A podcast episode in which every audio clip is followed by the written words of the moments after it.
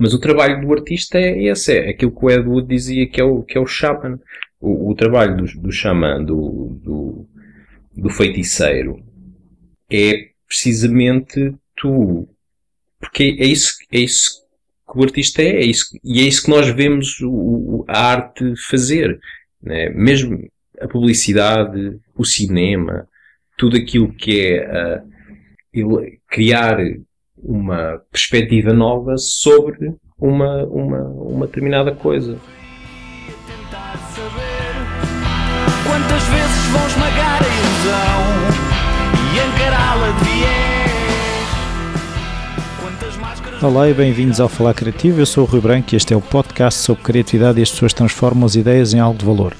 O convidado desta vez é o Ricardo Cabral, ilustrador, que me foi eh, apresentado uh, há uns meses atrás por um anterior convidado, o Felipe Andrade, e eu depois tive a oportunidade de reencontrar o Ricardo Cabral no THU. Tivemos lá algumas conversas e eu, quando voltei do THU, convidei-o para ser entrevistado do Falar Criativo. Ele acedeu e lá conseguimos fazer uh, esta entrevista. Espero que gostem. Até já. Então, olá Ricardo. Olá. Obrigado por esta oportunidade. Uh, eu, eu, já falei um bocadinho contigo fora daqui, mas houve coisas que eu não perguntei e daí esta conversa e assim eh, as pessoas também que, que não estavam lá quando nós conversámos vão aprender qualquer coisa uh, e não vamos ficar nós dois só a saber sim, uh, sim. Qual, é o, qual era o assunto. A pergunta que eu costumo fazer, uh, logo para arrancar, é se na tua infância a criatividade estava presente de alguma forma, se havia o familiar que era artista ou um meio onde te mexesses que já era artístico, uh, hábitos culturais, uh, essas coisas. Uhum. Um, não, eu acho, eu sempre, eu sempre desenhei, sempre gostei de desenhar, eu acho que como qualquer criança que desenha os, os, os, os brinquedos e os desenhos animados preferidos e essas coisas todas. Mas Uh, lá em casa não, não havia assim ninguém mais dado às artes. Uh, eu acho que a minha mãe normalmente costuma contar que gostava muito de, de desenhar na escola e fazer coisas que se, podem se considerar criativas, mas depois, um, mas ela é de uma pequena aldeia e fez a quarta classe e depois veio para Lisboa trabalhar, acho que como, como grande parte da, das pessoas da geração dela. E então isso ficou sempre uh, um bocadinho de lado. Por isso eu cresci num, num meio ambiente completamente normal. Via, via muita televisão e, e desenhava. Mas, ou seja, de certa forma, se calhar também até incentivava um bocadinho, ou não? Sim, quer dizer, eu, eu não tenho assim uma memória tão, tão um, presente de do que, é que era o nosso dia a dia. Eu lembro-me de ir com ela, por exemplo, à, sei lá, à feira do livro ou uma coisa assim, e passear e ver, ver coisas. Mas não havia assim uma, uma, uma tentativa de eu ser artista ou que, ou, o que é que fosse. É só era uma, uma infância normal. Sim. Então, e, e, percebeste logo que era por aí que querias seguir uma carreira, ou seja, nunca te imaginaste a ser bombeiro, super-herói, toureiro, sei lá, qualquer coisa? Claro, claro, eu acho que todas as crianças pensam nisso, um, desde futebolista a, a detetive, a, um, tudo e mais alguma coisa, que são as referências com que um gajo cresce, na, sobretudo na televisão. Eu acho, eu acho que as grandes, as grandes referências, pelo menos as minhas são, eu acho que a maior parte das, se calhar as tuas também e as, e as das pessoas normais, né? Das, da nossa, da nossa, uh, do nosso background, é as coisas com que tu cresces a, com que tu cresces a ver, né? Quando tu tens, sei lá, 5 ou 6 anos, tu queres ser, queres ser o, o detetive com a pistola grande porque é aquilo que tu vês na televisão, mas, mas ao sábado à tarde, depois de veres um, um filme de, de cowboys e índios, queres, queres é ser o John Wayne, ou, ou então queres, queres ser o, queres ser o, o Robin Hood. Um, são, mas se eu nessa altura tinha uma ideia daquilo que queria fazer, obviamente não. Eu acho que se calhar nem hoje ainda sei bem o que é que então, quero fazer. Quando, quando tiveste que fazer a primeira escolha, escolheste logo artes? No nono ano, suponho. Por aí. Sim, sim. É, pá, eu, eu na altura estava. Na altura, eu escolhi logo artes porque, porque foi a escolha óbvia. Mas eu na altura até pensava que se calhar até podia ir para, para ciências ou para uma coisa qualquer que era algo que eu, que eu gostava e que, e que, achava, que achava piada. Portanto, eu, eu a, a, em termos de pensar quando tinha no nono ano nós temos que 14 anos, 15 Aí. anos, uhum. né? pensar numa carreira de futuro. Pá, eu não, não, sabia exatamente o que é que queria fazer. Eu sabia o que é que gostava na escola, sabia aquilo que era bom, né? E era bom a desenhar. Eu era sempre aquele, aquele aluno chato que era sempre o melhor a, a desenho e tinha, e sempre tive 5 em, em, toda, em toda a, a minha carreira escolar, entre aspas. Carreira um, de educação visual. Sim. Uh, e, e depois quando as coisas começaram, quando realmente na escola, ah, então agora o que é que queres fazer? Vais para isto ou vais para aquilo? Agora vou para, vou para desenho, que é o que eu gosto e é o que eu sei fazer bem.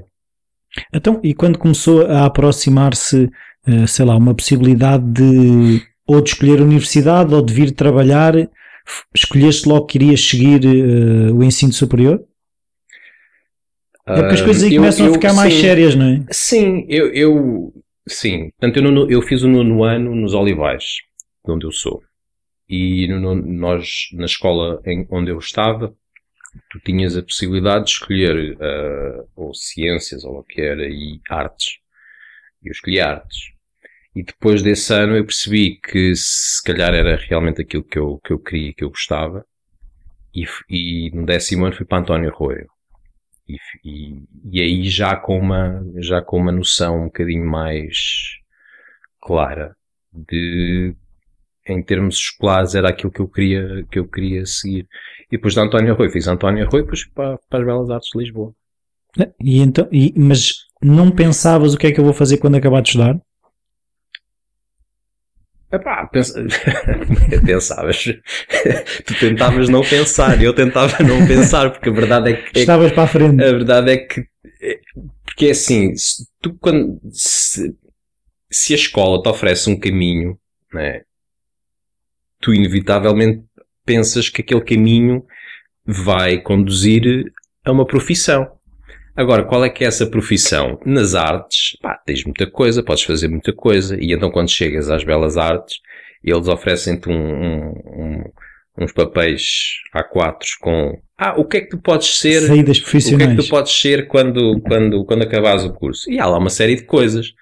A maior parte delas é um bocado treta, porque nada daquilo é, nada daquilo vai ser viável. vai ser viável. Ah, pode, pode ser, mas não é, o, não é o curso, não é o diploma do curso que tu vais entregar lá ao senhor da, da galeria ou do instituto artístico ou o que é que seja que te vai dar o, te vai dar o trabalho. Portanto, se a escola te oferece esse percurso, tu vais, vais seguindo, vais, e depois vais, uh, vais lidando com, com isso e vais pensando, pá, sim, quer dizer, será que eu sou pintor de cavalete para trabalhar com galerias? Se calhar não. Então o que é vou ser um, o quê? Vou trabalhar numa galeria, vou dar aulas. Pá, eu felizmente sempre senti e sempre fui partindo de pedra né, nas, nas aulas e no curso e no meu, no meu no tempo em que eu estive a fazer o curso de pintura nas Belas Artes um, para tentar perceber o que é que eu gostava realmente de fazer. E chegou a uma altura em que eu percebi, pá, eu gosto de desenhar. E é desenhar que eu quero fazer. Portanto, quem é que desenha no mundo das artes? Olha, os ilustradores e os autores de banda desenhada desenham bastante. Pá, então vamos fazer isso. E começaste logo a experimentar durante o curso? Quando, sim, ou seja, quando começaste sim, a perceber que o caminho sim. era a ilustração e o desenho de banda desenhada? Sim.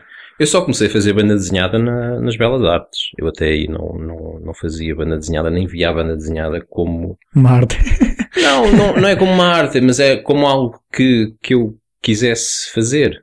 Não, então, o que é que mudou? Todo. Encontraste alguma banda desenhada que ah, disse sim, alguma coisa? Sim, sim, encontrei várias bandas desenhadas. Aliás, eh, por eh, obra e graça do destino, a, a BD Mania é logo ali nas traseiras, do, é ali no Chiado, quase nas traseiras da, da, da FBAUL, antiga ESBAL, e das Belas Artes. e então eu costumava ir para lá muitas vezes ver, folhear os livros e, e ver aquilo. E encontrei coisas que me mostraram que os autores de banda desenhada não, são, não fazem só tipo patinhas e, e tintins e coisas assim, que têm o seu valor. Eu hoje reconheço isso, mas que na altura não me entusiasmava, mas que, mas autores que, pá, que eram excelentes desenhadores e, que o eram porque faziam banda desenhada. E a banda desenhada exige isso de um, de um, de um desenhador que seja o mais completo possível. Então, e por exemplo, eu, eu queria perceber se no curso vocês são expostos a várias coisas e depois vocês começam de facto a perceber uh, é mais por aqui que quer ir, uh, mesmo até as questões de que falaste aí nas galerias, de que forma é que eu vou rentabilizar o meu trabalho, de que forma é que eu vou vender o meu trabalho, vou trabalhar para uma agência de publicidade, vou ser freelancer, essas coisas são exploradas? Um, profissionalmente não, ou muito pouco. E se o forem hoje em dia, se calhar é graças a alguns professores, mas aquilo que eu fui exposto nas Belas Artes foi a uma, a uma série de disciplinas de, de coisas para fazer, de desenho, a pintura, a gravura, o audiovisual, a fotografia, todas essas, essas coisas, como maneiras de uh, exprimir um trabalho autoral artístico que depois cabia, cabia e cabe a cada aluno, neste caso, desenvolver. Mas era-vos ensinado, por exemplo, a vender o vosso trabalho? De que forma é que vocês não, poderiam não, fazer não, isso? Isso, isso é, era quase tabu na, nas belas artes.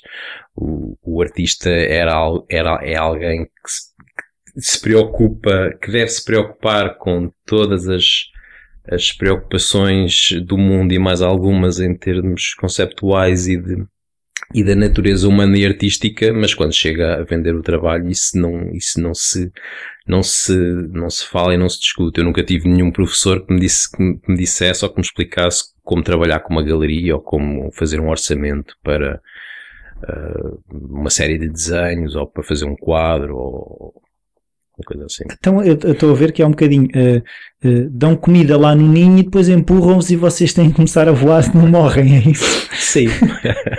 essa, essa pode ser uma, uma boa descrição para aquilo que acontecia lá. Sim. Então quando, quando te viste à beira de sair do ninho, como é que tu pensaste? Uh, e agora? Pois. e agora? Foi uma boa pergunta e eu tive que me fazer à vida. E o que é que começaste por fazer?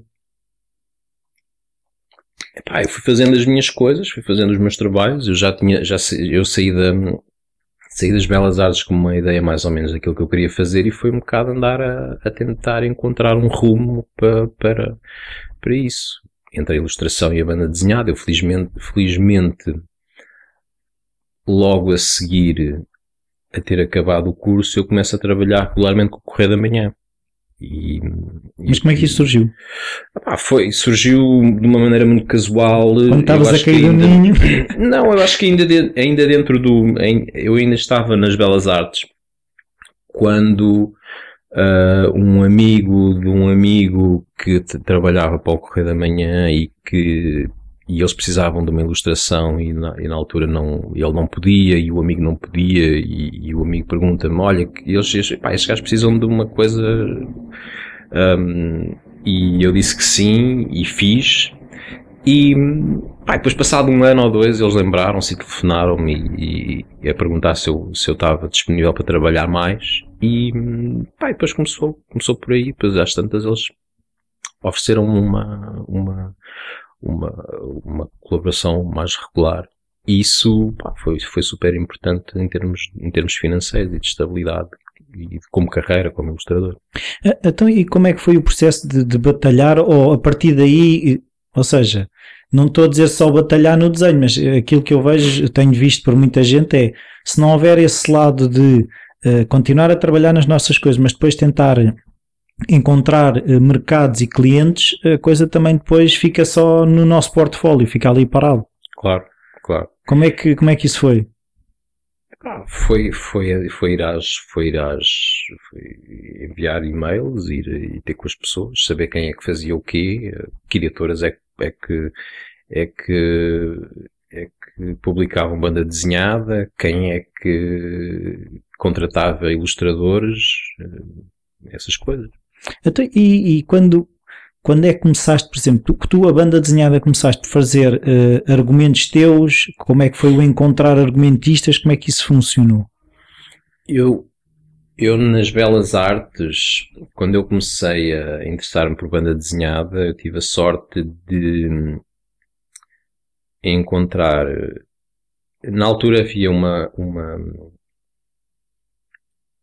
não era um fanzine, era uma, uma pequena revista da Faculdade de Letras, que era os Fazedores de Letras, que publicava bandas desenhadas. Uh, e, o, e o, tinha um texto mais literário de, uma, de, um, de um aluno de, de, letras e depois uh, havia um, um, um, autor que fazia os desenhos. Eu colaborei várias vezes com esse, nesse, nesse projeto. Mas atravessaste, tipo, olha, posso colaborar ou como é que isso... Um, hum, foi, foi. Eu, eu, eu, acho, eu acho que lembro, talvez, talvez tenha visto algum cartaz uh, lá pela, pelas Belas Artes a pedir desenhadores ou uma coisa qualquer. Já não me lembro. Mas, mas sei que comecei, comecei a colaborar com eles. Uh, depois, uma das pessoas que estava à frente desse projeto um,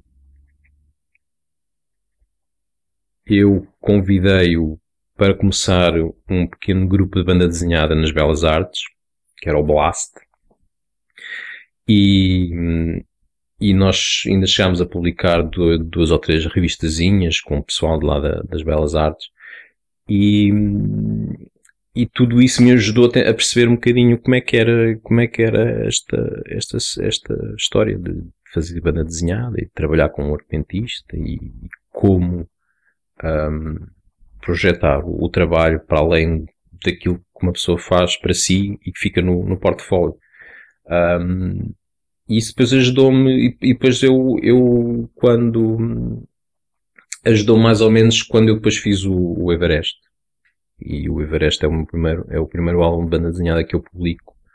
Um, primeiro, a primeira edição é da, é da Junta de Freguesia dos Olivais e da Câmara de Lisboa e depois, e depois sai a, a versão mais conhecida, mais comercial pela ASA. Até porque é que aquele tema do, do João Garcês Garcia. Garcia, desculpa. Uh, uh, uh, esse Everest era algum Everest teu? Era a mesma aquela história? A história, a história do João é um bocado, é um bocado é assim, eu pessoalmente ando sempre com uma série de histórias e, e de ideias e de projetos na cabeça, né? O, o, que eu acho que é um bocado normal, porque se tu pensares nas coisas e vis as coisas, há sempre coisas interessantes que podem ser contadas dessas coisas. Obviamente, quando tu vês um, como aconteceu comigo, quando tu vês um desgraçado na televisão, de um português, um, que acabou de vir do Everest, né, depois de o subir e está todo amassado e é, e é notícia no, no telejornal, e tu pensas, pá, o que é que esta alminha foi fazer para o Everest? E depois tu começas a pensar, pá, o que é que é o Everest? O que é que é subir o Everest? Quais são as paisagens que o Everest oferece? O que é, o que, é, que é isto? Obviamente isso é uma coisa que é, é interessante em termos de, de, de pá, fazeres um exercício, de, nem que seja em termos visuais. Pá, deve ser uma cena muito fixe subir o Everest. Ah, não, é, não é o mesmo que apanhar o autocarro e ir para o trabalho. Um, por isso, essa ideia, como eu disse, quando eu vi o, o João na, na televisão, surgiu-me logo. Mas, tal como todas as ideias que um gajo vai ter, um gajo arruma no, no fecheiro, né? Um, eu depois, quando eu tenho a ocasião de conhecer o João, através de um, de um amigo comum, um, eu sei que o João, nessa altura sei que o João também é dos Olivais, um, e então tenho, tenho a possibilidade de, de falar com o João, de, lhe dizer, olha, eu acho que a tua história é, é adaptável para este formato, o que é que tu achas? Posso? Coisa, vamos a isso? Coisa. Pá, e o João foi impecável, disse sempre que, que sim, que para eu, para eu fazer aquilo. Ele tinha bastante material e, e foi, foi através dele que eu depois fui até a ASA mostrar o meu trabalho e, e tive a possibilidade depois de publicar esse, o, o álbum na ASA e foi um bocado assim que, que as coisas uh, surgiram. Mas uh, aquilo que eu estou a perceber é mais uma vontade de fazer, tu não estás propriamente a pensar nas uh, oportunidades de negócio que poderiam vir daí. Pá, na altura não, na altura não, até porque hum, obviamente tu não queres estar a fazer as coisas um, é não é para perder dinheiro, mas quer dizer, não queres chegar, não queres estar a fazer as coisas no ar, né? Para guardar. Né? Fazer um, um, álbum de banda desenhada não é uma coisa que tu vais, que tu te vais pôr a fazer sem um propósito. Né? Portanto, obviamente, e na altura, aquilo que eu achei interessante e aquilo que me fez pegar neste projeto e levá-lo até ao fim era a possibilidade de publicar, que era isso que, que me interessava sobretudo. Obviamente eu tinha os meus rendimentos do, do outro lado, enquanto ilustrador freelancer, um, por isso eu pude dispor de um tempo relativamente grande para fazer aquele projeto que era um projeto que eu queria realmente fazer.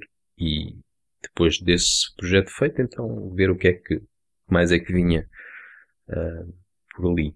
Mas naquela altura eu, eu porque dizendo, dizendo meu a mim na altura que pá, eu, sou, eu, eu quero fazer banda desenhada, eu acho que sou autor de banda desenhada, mas depois não o fazer, pá, é um bocado, é um bocado. Então é assim, ok. É, Sentias-te um impostor? tipo, então, não, que... senti, não, não senti um impostor, senti-me é que não, que não estava a fazer aquilo que eu, que, eu, que eu dizia a mim próprio que era. E então é assim, ok, és ilustrador de banda, és, és, és autor de banda desenhada, então faz banda desenhada. E quando tiveres qualquer coisa cá fora, a gente fala. a gente fala. Yeah. Falas assim contigo? Sim. Mas é, és mais meiguinho ou, és mais. Então, depende, meu, depende falo... dos dias, depende dos dias, mas, mas um, eu tento ser o mais. O mais Pragmático? Eu, eu, sim, tento pôr as, as, as coisas da maneira mais clara possível, que é também para não me enganar a mim próprio porque é muito, é muito. É fácil também enganarmos, não é? É, é muito fácil tu caíres em clichês, em coisas. É muito fácil tu dizeres-te a ti próprio as coisas que queres ouvir e passares a mão pelo pelo e dizer, ah, pá, já, já, és muito bom, és muito fixe, desenhas muito bem. Pá, mas isso serve para quê? Não serve para nada. É só, um, é só uma muleta. Então, e tu, eh, nessa altura já tinhas hum, a vida a fundo, ou seja, já, era, já vivias só da, da ilustração que fazias, da banda desenhada, começaste a fazer, as coisas começaram-se a encaixar e tu percebeste, pá, isto de facto é caminho. Um, pá, sim, mas é assim, ainda nem, ainda nem hoje sei se isto é caminho ou não. Um, então porque é mas na altura, mas na altura sim, na altura eu, eu porque eu, eu felizmente também nunca tive que um, nunca tive um, um, momento dramático em que não tivesse, por exemplo, dinheiro para pagar a renda ou, ou, para comer ou uma coisa qualquer. Portanto, as coisas sempre se foram proporcionando. Eu sempre fui, sempre fui ganhando o meu dinheiro e então sempre fui podendo fazer, fazer isto. Um, e aquilo que eu digo que ainda hoje não sei, pá, é não sei o que é que o futuro trará, né? Eu tenho, tenho, tenho, tenho a sorte de ter, ter uma carreira mais ou menos uh, estável a esta altura. Mas às vezes acho que se calhar vai acontecer uma desgraça qualquer e não vou ter, e não vou ter trabalho, ou não vou ter, não vou ter, sei lá, parecem um 20 ou 30 putos mais novos, muito bons e, vai, e de repente ninguém, ninguém se lembra de ligar ao Ricardo para fazer bonecos para o que é que seja é possível, mas quer dizer, também um gajo não pode estar a, a pensar nessas coisas. Tem que, tens que ir fazendo aquilo que queres fazer. Mas o trabalho tem puxado trabalho, tem sido, ou seja, tem sido mais esse o cartão de visita do que propriamente andar a fazer campanhas de marketing, não é? Sim, sim. Até porque não, não funciona, não, não, às vezes é um bocado, tu seres o chato que anda a enviar portfólios e, e, e-mails e dizer, ah, eu existo, uh, liguem-me, telefonem-me para eu, Me liga, para, eu, para eu trabalhar. Um, às vezes não é, não é a coisa mais. É porque é um bocado chato. Né? Agora, se tu fizeres uma coisa com visível, se mostrares competências e, e, e se, se, as pessoas se lembrarem, a mim acontece muito, quer dizer, alguém vê, uma, alguém vê um livro meu, ou alguém vê uma ilustração aqui ou ali, coisa, e depois ligam-me e, e, as coisas vão se proporcionando dessa maneira, assim, portanto, trabalho puxa trabalho. E, e tu achas que há um estilo Ricardo Cabral, ou seja, quando as pessoas vêm para trabalhar contigo, quando, quando por exemplo encontram o teu trabalho, vêm, vêm já com uma ideia do que é que que acham que tu desenhas ou vêm, eu quero trabalhar com este gajo, mas quero explorar um bocadinho o que é que, o que, é que, o que, é que ele pode fazer também? Como é que hum. funciona? Depende muito do, do, dos clientes e depende muito com quem te pede trabalho. Né? Há, há clientes que sabem que eu faço uma coisa muito realista e normalmente os trabalhos que me pedem é dentro dessa, dessa, dessa lógica. Há outros que, que sabem que eu desenrasco as coisas depressa quando eles, quando eles precisam e telefonam-me que, olha, tenho aqui uma coisa super para amanhã, para ontem. Um, é, mas, no geral, a maior parte das pessoas sabe que é, que é assim uma coisa um bocado mais, mais realista, quase para o, para o fotográfico que, que eu faço. Então, e sempre foi assim ou foi, foi uma coisa que tu foste construindo, percebendo, é, é aqui que eu me sinto confortável? Um, Exploraste foi, outras sim, coisas? Não, é, é, é, obviamente tu estás sempre a caminhar numa certa direção. Um, eu, quando comecei, não tinha este tipo de, de, trabalho e este tipo de linguagem. Aliás, se tu fores ver o Everest, o Everest é relativamente diferente do livro que vem logo a seguir, que é o Israel Sketchbook.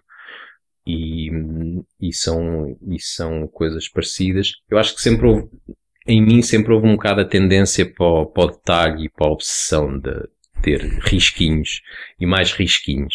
Nunca são um, mais.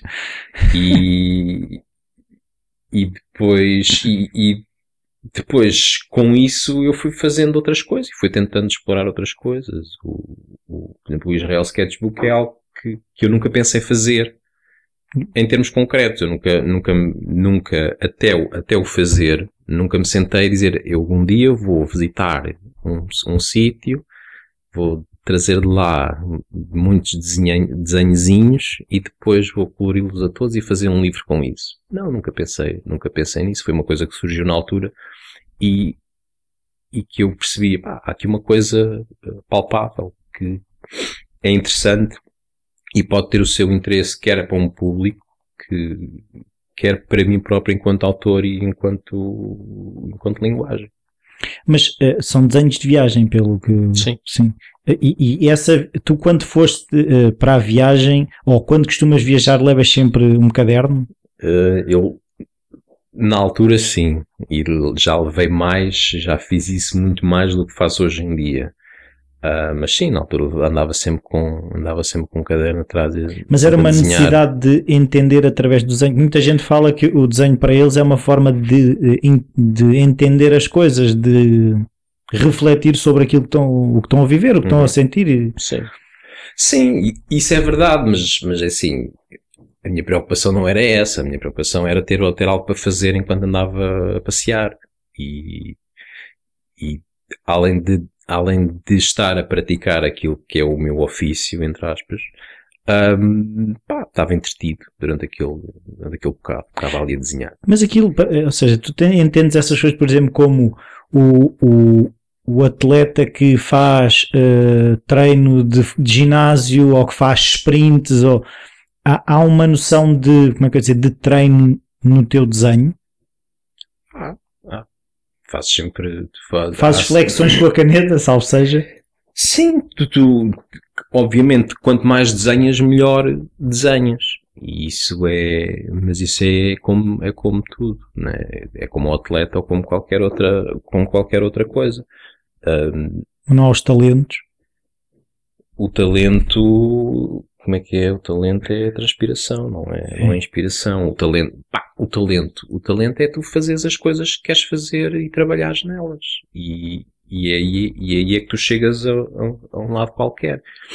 Obviamente há, há, talento há pessoas que têm jeito para uma coisa qualquer. Há pessoas que nascem com, com um gosto ou com uma habilidade física logo à partida que as destaca em qualquer. Sim, se tiveres dois metros, coisa. mais facilmente jogas basquete, não é? Sim, ou se tiveres umas, umas cordas, as cordas vocais no sítio certo, tens uma voz bonita e, e outra pessoa ao lado nunca há, nunca, há, nunca há de ter isso. Mas isso é algo que tu trabalhas e trabalhas e trabalhas e trabalhas mais um bocadinho até, até chegares um, a uma altura em que isso é uma mais-valia, quer pessoal, quer profissional. E então aí tu podes dizer, pai, esta pessoa tem talento nesta coisa. Mas o talento trabalhou-se. Claro. E, e para mim o desenho foi, fazer o desenho de, de, de sketchbook e andar com o sketchbook atrás era um bocadinho essa, também essa, essa necessidade de, estar a, a, praticar aquilo que, aquilo que é o meu talento.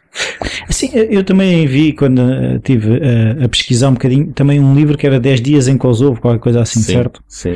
Uh, isso foi outra viagem e aí já, já, como é depois do outro, já havia essa ideia de base de isto pode dar um livro?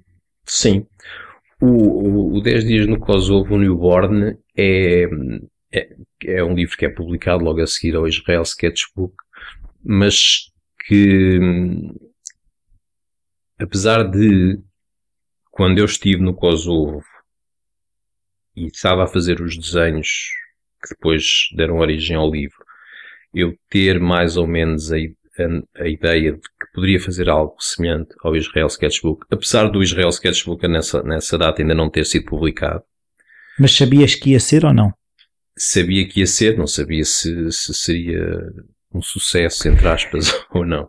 Um, o, a viagem ao Kosovo é feita com um propósito muito diferente, que era que eu na altura fui contactado por uma editora francesa para fazer um, um álbum de banda desenhada com um argumentista uh, kosovar um, sobre a guerra do Kosovo e, e, a minha viagem ao Kosovo é, é com esse propósito.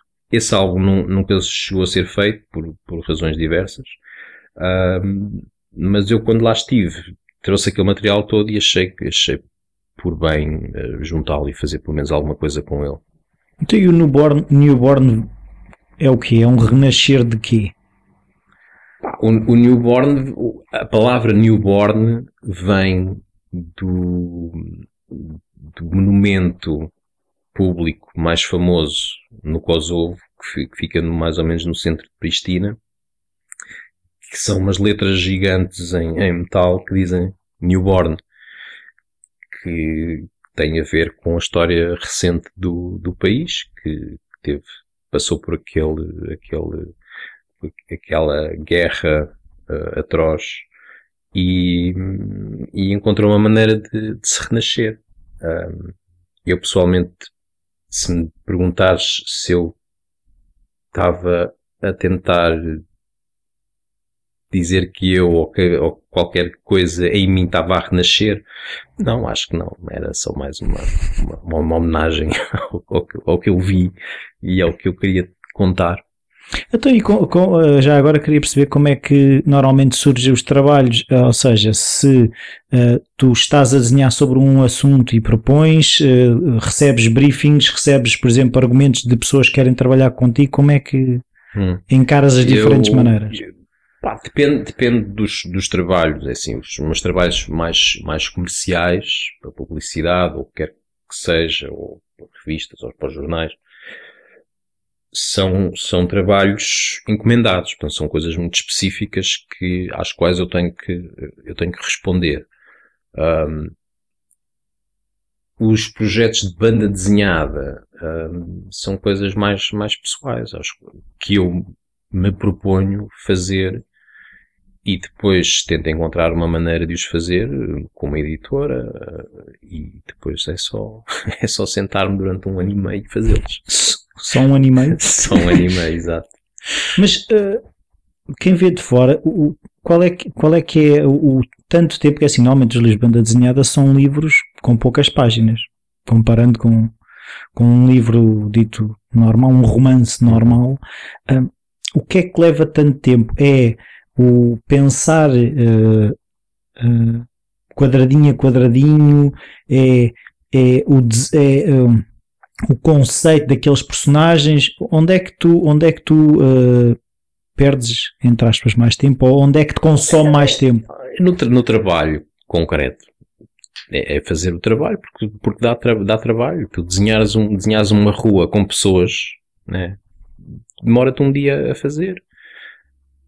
Podes encontrar maneiras de, de podes criar atalhos, podes fazer coisas, né? e à medida, e há alturas em que tu tens que, tens que, que o fazer, tens, tens que atalhar. Mas, um, tu, mas porquê é que demora tanto tempo?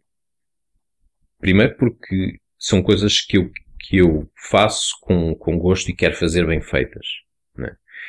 E, e, já que eu estou ali com gozo a fazer aquilo, vou aproveitar esse, esse gozo ao máximo. Portanto, é uma coisa que eu gosto realmente de fazer. Portanto, se eu vou desenhar uma rua com pessoas, eu vou desenhar todas a as... melhor rua. Eh, vou desenhar todas as janelazinhas e os parapeitos e o que é que está pendurado no, no fio da roupa na rua e vou desenhar as pessoas bem desenhadas e mostrar que há umas que estão, que estão, que andam de calças de ganga, mas há outras que andam de fato e isto e aquilo. Portanto, o, o, o tempo que leva é precisamente tu, é eu estar a fazer uma coisa com gosto e, e fazê-la e tentar fazê-la o melhor, o melhor possível. E é por isso que demora, que demora tanto tempo. Além disso, como os, os livros de banda desenhada não são não são, não, não são projetos onde eu vou ganhar muito dinheiro, portanto eu tenho que sempre que os Não há milhões como ao futebol. há milhões, milhões de testões. Uh, mas, mas eu tenho sempre que intercalar esses, esses trabalhos com o trabalho profissional, portanto é, é normal as coisas demorarem, demorarem tempo. E, e não há em, em momento algum do processo pressa de o ver eh, cá fora? Eu sei, eu sei que tens gozo no estar lá todos os dias a desenhar, mas não há um momento em que. Pá, haverá. Começa a achar que já devias ter saído de casa. Mas não. Mas não. Pá, depende. Há alturas em que sim, tu estás, queres fazer outras coisas e. Isso. E para, para, alguém, para alguém que tenha muitas ideias e queira fazer muitos projetos, se calhar pode ser frustrante estares um ano a fazer o mesmo, mesmo projeto quando queres, quando já estás a pensar nos 5 ou 6 que, que gostavas de estar a, a, fazer naquele momento. Mas isso também não é saudável, também não é bom. Portanto, além de tu, tu fazeres uma coisa, neste caso eu, além de eu processar sobre uma coisa que quero fazer, é bom que eu saiba que quero realmente estar a fazer aquilo durante um ano porque se eu, porque se eu vou chegar a meio e já estou farto, pá, vai, ser, vai, ser, vai ser difícil. E, e, e, e, se chegasse a uma situação dessas de a meio, aquilo deixava de fazer sentido, paravas ou não, agora que já me meti nisto é até ao fim? Não sei, mas, mas acho que acho que o ideal seria levar essa cena até ao fim porque senão é um bocado, é um bocado frustrante tu deixares as coisas, passares, um, passares meio ano numa coisa que depois não, não levas ao fim, é um bocado mau.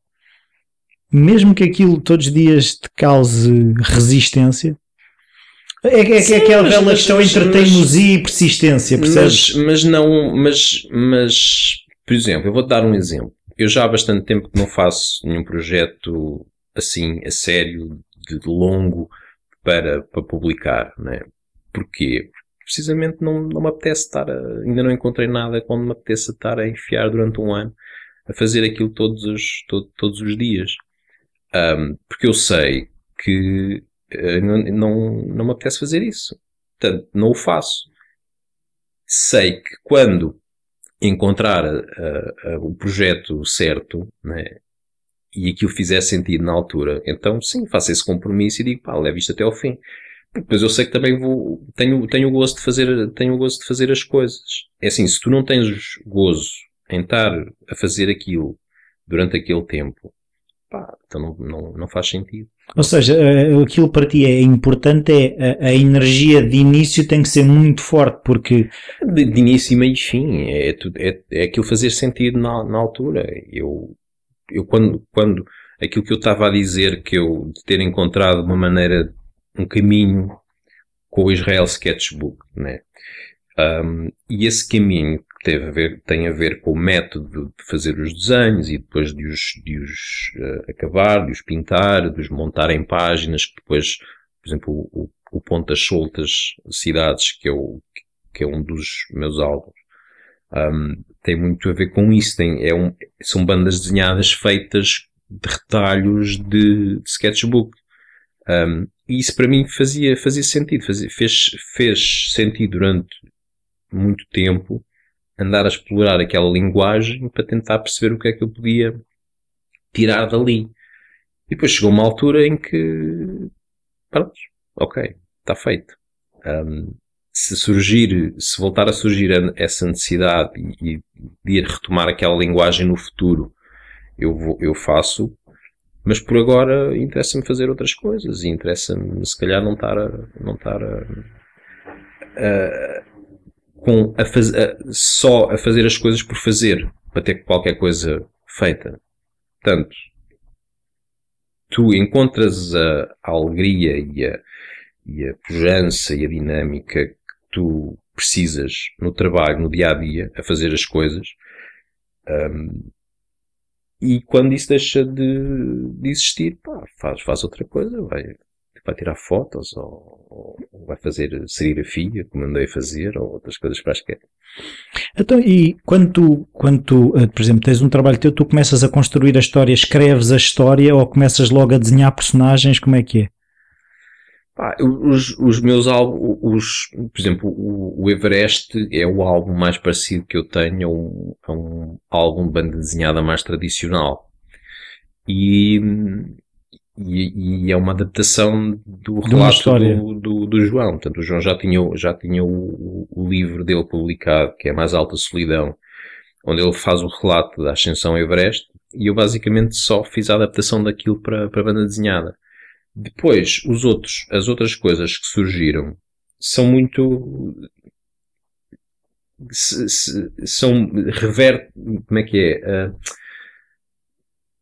destrói um bocado a, a, o método normal de trabalhar, porque tu normalmente começas com um argumento e depois vais uh, explorar esse argumento em termos visuais, vais fazer as, as, personagens, os cenários, essas coisas todas. O que aconteceu comigo foi, eu, fiz os, eu fui a um sítio onde fiz logo os desenhos e, onde, e, e, e depois desses desenhos todos eu juntei-os e criei uma narrativa para aquilo. E, e, durante algum tempo foi um bocado isso que eu andei a fazer. Portanto, eu não, eu não me preocupei muito em andar a, a escrever argumentos e andar a, a, imaginar personagens e histórias. O que, eu, o que eu fazia era o contrário. Era ir, ir aos sítios, desenhava aquilo que tinha a desenhar, aquilo que eu achava interessante e depois voltava, uh, voltava à casa e via, pá, que história é que há aqui para contar com estes desenhos. E depois fazia isso. Ou seja, tu desenhavas primeiro e depois uh, cozias aquilo, é isso? Sim. Uh, o cozer de, a tal história seria a posteriori? Sim.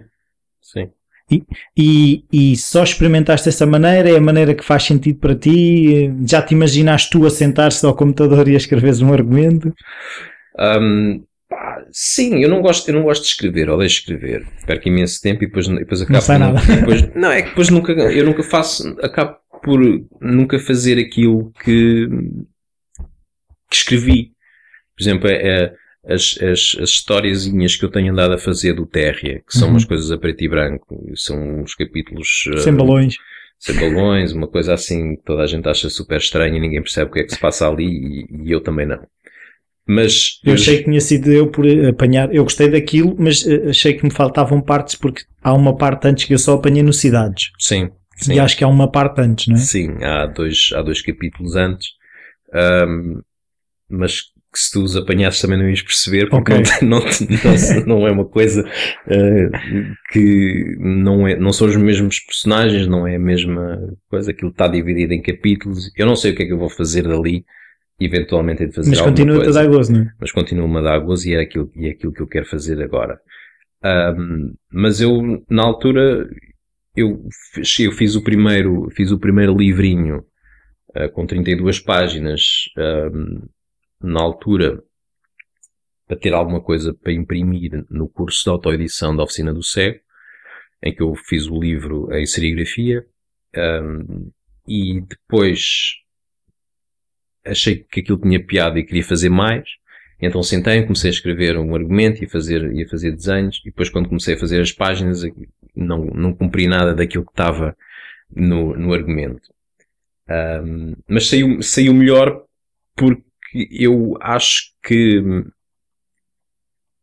eu penso melhor e as coisas surgem melhor quando tu estás a quando eu estou a, a desenhá-las. e, e elas e, e, e, isto não é querer, não é querer ser uh, esquisito ou místico ou, ou o que quer que seja, mas há uma certa exigência da própria história que te leva por uma coisa que tu não estás consciente dela. Portanto, não é um caminho consciente de tu, ah, agora, agora este personagem vai fazer isto, vai fazer aquilo, e vê aquilo, e vai para ali, coisa. Começa um bocadinho assim, mas depois quando tu estás a, quando eu estou a desenhar as histórias, é, é, elas exigem um, um, um, rumo eh, que pode ser diferente e faz mais e acaba por fazer mais sentido. Um, e, e, isso também me tem dado gozo trabalhar dessa maneira, que é uh, sem a pressão de estar a, a, construir um álbum para sair no Amadora 2018, né? E ir pensando uma história uh, com calma e quando me sento uh, com alguns esboços começo a desenhá-la e ela depois exige ir para um, um determinado sítio e eu deixo-a ir. E depois olho para aquilo, penso, pá, mas que raio é que se passa aqui? E então ando ali um bocado a, a batalhar uh, comigo próprio, a tentar perceber o que é que, qual é o, o, o, que é que eu vou, o que é que eu vou contar a seguir para aquilo fazer sentido e depois uh, começa outra vez. Começa o processo outra vez de Mas não ter vez. sentido Sim. e depois dar sentido. Sim. Então, uh, eu não sei se tiveste a oportunidade de, de, ir ver alguma das palestras lá do Ed Hooks, da questão. Sim, sim, sim. Que ele falava da questão de a qualquer momento podemos perguntar ao personagem o que é que ele está a fazer. Sim. Uh, tu faz, ou seja, se, se, antes de saber isso já fazias esse exercício, se agora pensas nisso. Eu agora penso muito mais quando, quando os personagens exigem, exigem, exigem isso. Quando, tá, quando eu faço por exemplo, eu quando fiz o, quando fiz o, o Israel Sketchbook, né, como, como eu disse, eu não parti com, com uma clara noção daquilo que ia fazer.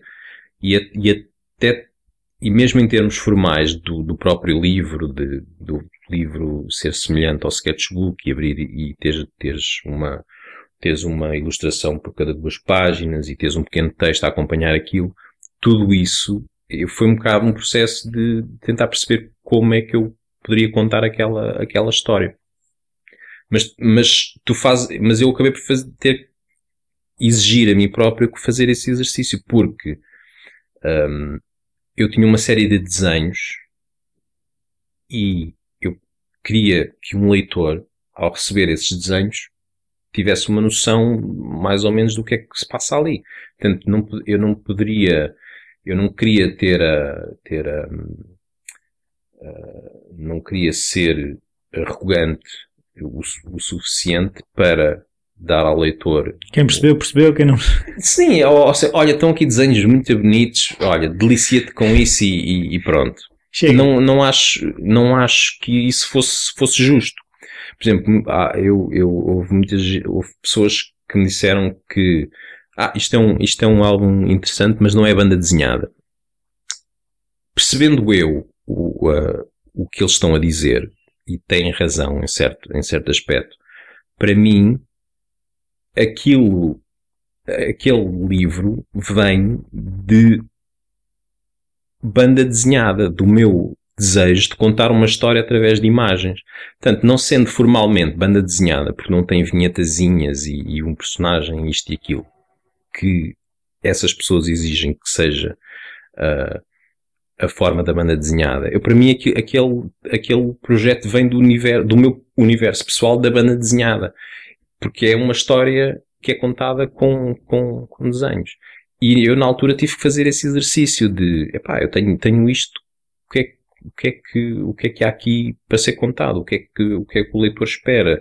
Um, e, e, fiz essas perguntas que tu estavas, que, que tu, tu, tu referiste é perceber o que é que tu queres contar e o que é que, e como é que tu vais mostrar a um leitor que está fora do teu, né, do, do, de ti? de, de, ti. Como é que ele vai receber a obra? Como é que ele vai compreender a obra? E, e isso, isso são coisas, sim, nesse, nesse aspecto é, é essa, essa, a cena do Ed Books e mesmo o, o, o Ian McKeag também falava, falava isso, que é perguntares à, perguntares à, à história, perguntares à obra o que é que ela precisa para, para viver. Porque tu podes estar muito, um, podes estar super absorvido ali a fazer uma coisa muito fixe e depois tu mostras a uma pessoa e ela não percebe nada, porque ela está fora. Não, é, tanto, a obra tem que viver por ela própria, não é? Obviamente tu podes estar a explicar o que é que aquilo é, mas tu não o podes fazer perante né, em mil leitores que compram o livro, não, não vais estar a sussurrar-lhes ao ouvido um a um a explicar Gravas ah, um audiobook. Por exemplo, por exemplo, é possível. Mas, mas não, não, mas não precisas de gravar o audiobook se puderes se aquilo se incluir, ele próprio. Se puderes incluir essa, essa dimensão na própria obra. Por isso é que aparece lá aquele texto a explicar, a explicar o, o que é que se passava de imagem a imagem. E tu procuras feedback, ou seja, quando estás a construir uma história, há pessoas, se usas, eh, por exemplo, o blog, se de alguma forma vais testando as coisas ou não faz sentido para ti esse feedback e esse teste? Faz, faz sentido em algumas, em algumas coisas. E de qualquer das maneiras, trabalhar com um editor, tu tens sempre esse feedback, porque será o trabalho do editor uh, fazer, uh, ter um, perceber se aquilo é, se aquilo é perceptível, se aquilo é, se aquilo é, faz sentido ou não. Eu, eu felizmente, os, eu tinha, tinha uma boa editora na ASA, que era a Maria José Pereira, e ela sempre, sempre me dava, pá, dava-me a opinião dela e dizia-me dizia aquilo que, que ela sentia que eram as coisas melhores e as coisas piores no, em cada livro. Um, e assim, eu não tenho o hábito de ir andar atrás das pessoas a mostrar-lhes aquilo que eu ando a fazer. Se calhar faço pontualmente, por exemplo, trabalhar no estúdio é sempre uma. Aqui, trabalhar aqui no estúdio. Da Lisbon tu fazes, tu fazes isso inevitavelmente, porque as pessoas entram por aí, por aqui adentro e então, veem o que, é que, fazer, e veem o que é que tu estás a fazer e depois tu explicas e depois coisas, ah, e depois dão, dão a sua opinião. Portanto, um, isso acaba também por acontecer inevitavelmente. Um, por exemplo, com estas histórias do, com estas historiezinhas do TR tem sido engraçado porque fazendo eu questão de não ter texto, eu tenho que as testar. Então normalmente testo-as lá em casa com a minha namorada e ela faz sempre um, um faz sempre questão de, de, de, de, dizer eu não percebo o que é que se passa aqui. Dizer, ok, boa. É isso que eu. Depois ela, é engraçado que ela fica um bocado incomodada. Ah, estou a dizer muito mal e coisas assim. Não, não, é, pá, é isso que eu preciso, porque eu preciso de saber. Mas gosto de é na mesma, Ricardo. exato, exato. Mas, mas é exatamente, e depois eu digo-lhe, pá, é exatamente isso que eu preciso, porque eu, se tu não percebes, a, a pessoa que vai comprar o, o, livro ou que vai ou seja, também não vai perceber. uma pessoa que vive contigo não entende, quanto mais uma Sim. que nunca te viu na vida, se calhar. Sim, portanto, o facto de, e, sobretudo uma pessoa muito crítica, como ela é, portanto, se ela percebe, então eu sei que, que a maior parte das pessoas vai, vai perceber. Então, eh, mas tu pensas no, ou seja, se, tu pensas na aceitação que isso vai ter, ou seja, se tu quando estás, eh, é que eu percebo que daquilo que eu, que eu sei também é um bocado, se eu estou só a pensar no que é que os outros vão pensar daquilo, eu, a história começa a falar menos comigo, porque quem está a falar comigo são as opiniões que eu acho que os outros vão ter. Como é que tu fazes essa gestão de, ao mesmo tempo, contar a história que tu queres contar, não é? Que no fundo é uma vontade tua, com essa gestão de ser perceptível? Mas é assim, ser perceptível não é ser aceite. Eu não tenho, eu, eu apesar de tentar manter... Ah, as pessoas perceberem podem não gostar, é isso? Sim, e eu nem, nem, nem me preocupo muito com isso. Porquê? Felizmente ou infelizmente, os livros de banda desenhada não dão dinheiro suficiente para eu estar preocupado com isso. Portanto, é uma coisa que eu faço por hobby e faço com gosto. Portanto, se as pessoas gostam, gostam. Se não gostarem, não gostam. Felizmente até hoje tenho gostado o suficiente para eu poder ir publicando mais e um editor achar que aquilo é uma coisa viável em termos financeiros e não dizer, pá, isto é um disparate, vou vender dois livros no, na Amadora e mais ninguém me compra isso. Portanto, e ao meu pai e à minha mãe. Exato, portanto isso não, isso não tem acontecido. Um, eu, a minha preocupação em ser, em, em que a obra se perceba é porque eu não tenho, um, eu não, não quero, não quero, é, é mesmo isso, quer dizer, não faz sentido tu estás a perder tempo a fazer uma coisa que as pessoas não vão, não vão perceber. Ou que, ou que tu vais ter que desdobrar em mil e uma maneiras para, para que se perceba. Um, isso para mim não faz sentido. Portanto, já que já que eu vou investir o meu tempo a fazer uma coisa bem feita, parte desse bem feito é que as pessoas que a veem pá, usufruam. Quer dizer, eu percebo perfeitamente que as pessoas não gostem do meu trabalho. Pode dizer, ah, o Ricardo copia por fotografias. Pá, já ouvi isto várias vezes.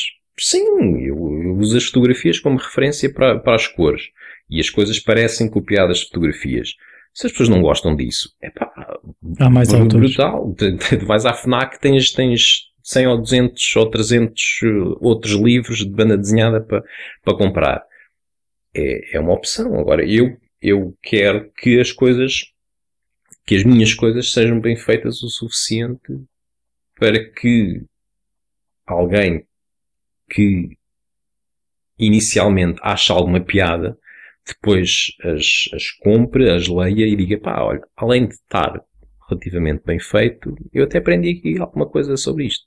Ou sobre, ou sobre Israel, ou sobre o Kosovo, ou sobre uh, outra coisa qualquer. Mas eu agora estava-me a lembrar, quando estavas a dizer uma coisa, de, de, de, uma coisa que o Ian McKeck também falou, que é a questão do, do êxito do Star Wars estar muito no o facto de George Lucas ter pegado em bocados de histórias fez para ali um cozinhado e as pessoas constroem cada uma a sua história e, e, e dão elas o significado ou a narrativa que acham que para elas faz sentido. Isso faz sentido também para ti, ou seja, uh, deix, deixar de alguma forma espaço para que quem vê o livro também construa a sua história? Um, eu, acho, eu acho que se calhar as coisas dessa maneira funcionam sempre melhor se tu, se tu fizeres uma, uma história, pá, depende um bocado das histórias. Eu, eu acho que eu acho que se tu não é deixares espaço à interpretação, mas se tu deixares qualquer coisa na obra que tenha que ser uh, completada pelo leitor, se calhar o leitor vai ser, vai se sentir mais recompensado.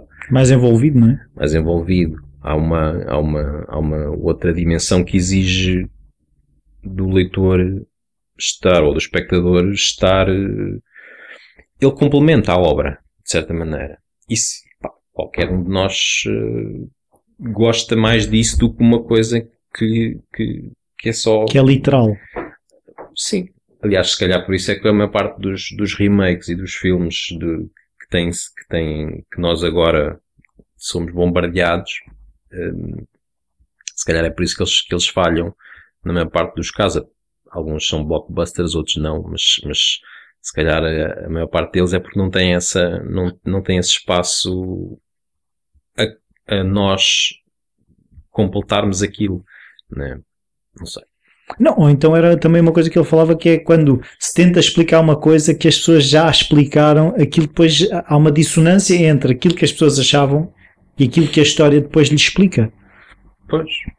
Sim, epá, é assim, qualquer obra tem que qualquer obra tem que há uma, há uma natureza da obra. O objeto artístico tem uma natureza e tem que vibrar nas mesmas ondas com a experiência que é tu observares essa, essa coisa, teres a experiência dessa, dessa obra. Se essas coisas não funcionam, não, não estão em sintonia, né, obviamente há ali qualquer coisa que vai falhar. Um, a, obra, a obra de arte é um, é um ato de comunicação qualquer ela que seja, uma, é só se é uma música, se é uma, se é uma, se é uma dança, se é uma pintura, o que é que é. Portanto, essa comunicação é feita pela obra em si. Se a obra te diz uma coisa, mas te transmite outra, ou não, ou não encerra nela própria essa comunicação, o espectador não vai perceber, vai ficar um bocado fora. Portanto, o propósito da obra vai falhar um bocado. Ou seja, porque a obra tem que ter sempre um receptor, é isso? Sim, porque é para isso que ela é feita. Tem, não, as obras não são feitas para estar eh, fechadas num armazém. Né? A obra só vive quando tu tens um espectador a olhar para elas. Agora, eh, mudando um bocadinho de assunto, mas é a questão do reconhecimento pelos, pelos prémios, porque quando eu pus o teu nome aparecem prémio Amadora BD, prémio, já recebeu vários prémios nacionais e internacionais. Qual é que é o papel dos prémios no teu trabalho? Ou seja, se é simplesmente sou mais visível, aumento os cachês, como é que isso funciona? Um, é assim, qualquer um de nós gosta de ser premiado em alguma coisa, né? Há, uma, há, um, há um sentimento de, de realização. Agora, se os prémios, se por exemplo estavas a falar ali com o Nuno Saraiva, é bom receber o prémio de melhor álbum de banda desenhada no Festival da Amadora. É. Em termos práticos, é bom, porque depois tu fazes o cartaz do ano a seguir e eles pagam-te relativamente bem por isso nesse aspecto é bom. Se isso quer dizer que o álbum vai vender muito mais, não. Em Portugal, não. Se calhar vende se calhar mais 10 cópias ou 20, mas não é isso que vai dar visibilidade ao, ao, teu trabalho, não é isso que dá alguma visibilidade, mas não é, mas não é por isso que as pessoas te vão, não é por isso que, que os meus clientes me vão telefonar a pedir, a pedir trabalho. Então agora que eu estava a pensar, eh, ehm, os autores de BD em Portugal é uma teimosia, teimosia no sentido em que tu, tu, já referiste várias vezes que se vende pouco. Qual é que é, uh, faria sentido uh, fazer uh, no, em inglês, ou seja, se o, o mercado é, é, limitado porque é em português ou qual é que é? É, é, é assim, os, tu tens, em banda desenhada, tu tens três mercados grandes, que é o norte-americano, o franco-belga e o japonês. Na Europa, pelo que eu sei, só há um país onde, os, onde, onde a banda desenhada se vende bem, que é na Dinamarca. Que, que podes, um álbum de um autor nacional pode vender se calhar 4 mil exemplares esta, esta, a nossa realidade, nós, nós dizermos que, que a banda desenhada vende pouco, é, é a mesma em qualquer país da, da Europa. Eu, eu em Inglaterra há de ser a mesma coisa, na Alemanha eu sei que é a mesma coisa, um, em Espanha se calhar vendem, são mercados diferentes, se calhar há mais poder de compra, mas as coisas são, são, são as, a realidade é a mesma.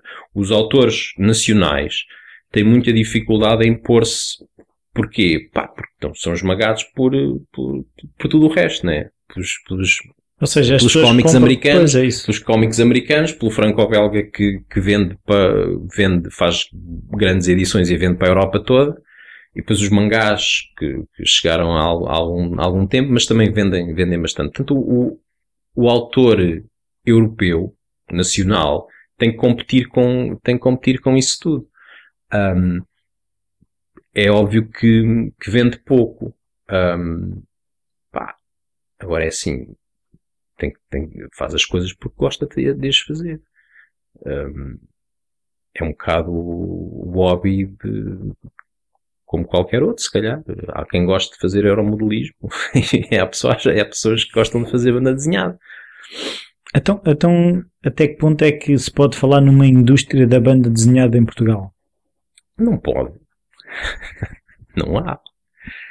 Há toda, toda a banda desenhada que existe em Portugal, em português, de autores portugueses, é feita por há pessoas que querem realmente fazer aquilo. Há editores que querem publicar, há desenhadores e há autores e argumentistas que querem fazer obras de banda desenhada Mas em termos financeiros, em termos concretos de, do, do guito, né, não faz sentido. Não, não, há, não há uma razão para aquilo existir sequer. Não há, não há, não há mais-valia nenhuma. Então como é que há editoras de banda desenhada, como a Kingpin, por exemplo? Porque, porque tem, tem pessoas como, o- como o Mário que gosta daquilo que faz. E faz aquilo com gosto e faz aquilo por Carolice. Ou, ou, ou o Rui Brito da, da Polvo, ou, ou, pá, todo, tudo o resto, tudo o resto. Por exemplo, não querendo ser, ser mauzinho, mas por exemplo, se tu vis as, gran- as grandes editoras, as grandes, as grandes casas, né? mesmo a ASA, quer dizer, se tu vis o que é que a ASA andou a publicar de autores portugueses nos últimos anos, comparado com, com os, com os, com os, os, os álbuns estrangeiros que eles compram para vender, pá, tu vês, vês, acho que dá mais ou menos uma noção da, da realidade. Eu não acho que, eu não acho que, que seja por maldade ou por, ou por coisa. Epá, é a realidade. Tu em Portugal vendes um, um vendes, fazes, na melhor das hipóteses, fazes álbuns, fazes tiragens de mil exemplares. E se os venderes a todos, tens um, tens um sucesso, entre aspas, ah, editorial. Agora é assim, mil euros não dá para nada. Mil, mil euros. Eu estou a dizer mil euros porque provavelmente vai ser aquilo que o, que o autor vai receber. Sim. Se, Se estivesse à espera disso para viver, Se- seria Sim, se tu fizeres, se tu fizeres um ano de trabalho. se fizeres um ano de trabalho, recebes mil euros, eh, yeah, podes fazer as contas àquilo que podes pagar. Mas agora é assim, epá, se tu gostas daquilo, Mas os livros não serão também uma, uma montra para o trabalho que de facto paga as contas, que é as ilustrações para publicidade, para Sim. jornais, revistas. sim, sim. Será um playground para explorar outras coisas? Sim, também. É tudo isso e mais alguma coisa. É um gozo pessoal, é isso? Claro, claro. Se não fosse, não fazia sentido fazer. Pois, É. que a indústria já se percebeu que não existe. Yeah. Eu agora queria perceber que hum, quando eu te encontrei foi na feira do livro em que vi que tinhas uma t-shirt do THU e perguntei-te já tinhas ido e tu disseste que já tinhas ido uma ou duas vezes e este ano lá nos encontramos. O que, o que é que tu vais à procura no THU para o teu trabalho? O que é que eu vou à procura? Ahm, pá, de qualquer coisa que eu consiga ah, aproveitar. Na verdade, eu, eu, eu fui ao primeiro Trojan Horse um bocado ahm, por acaso.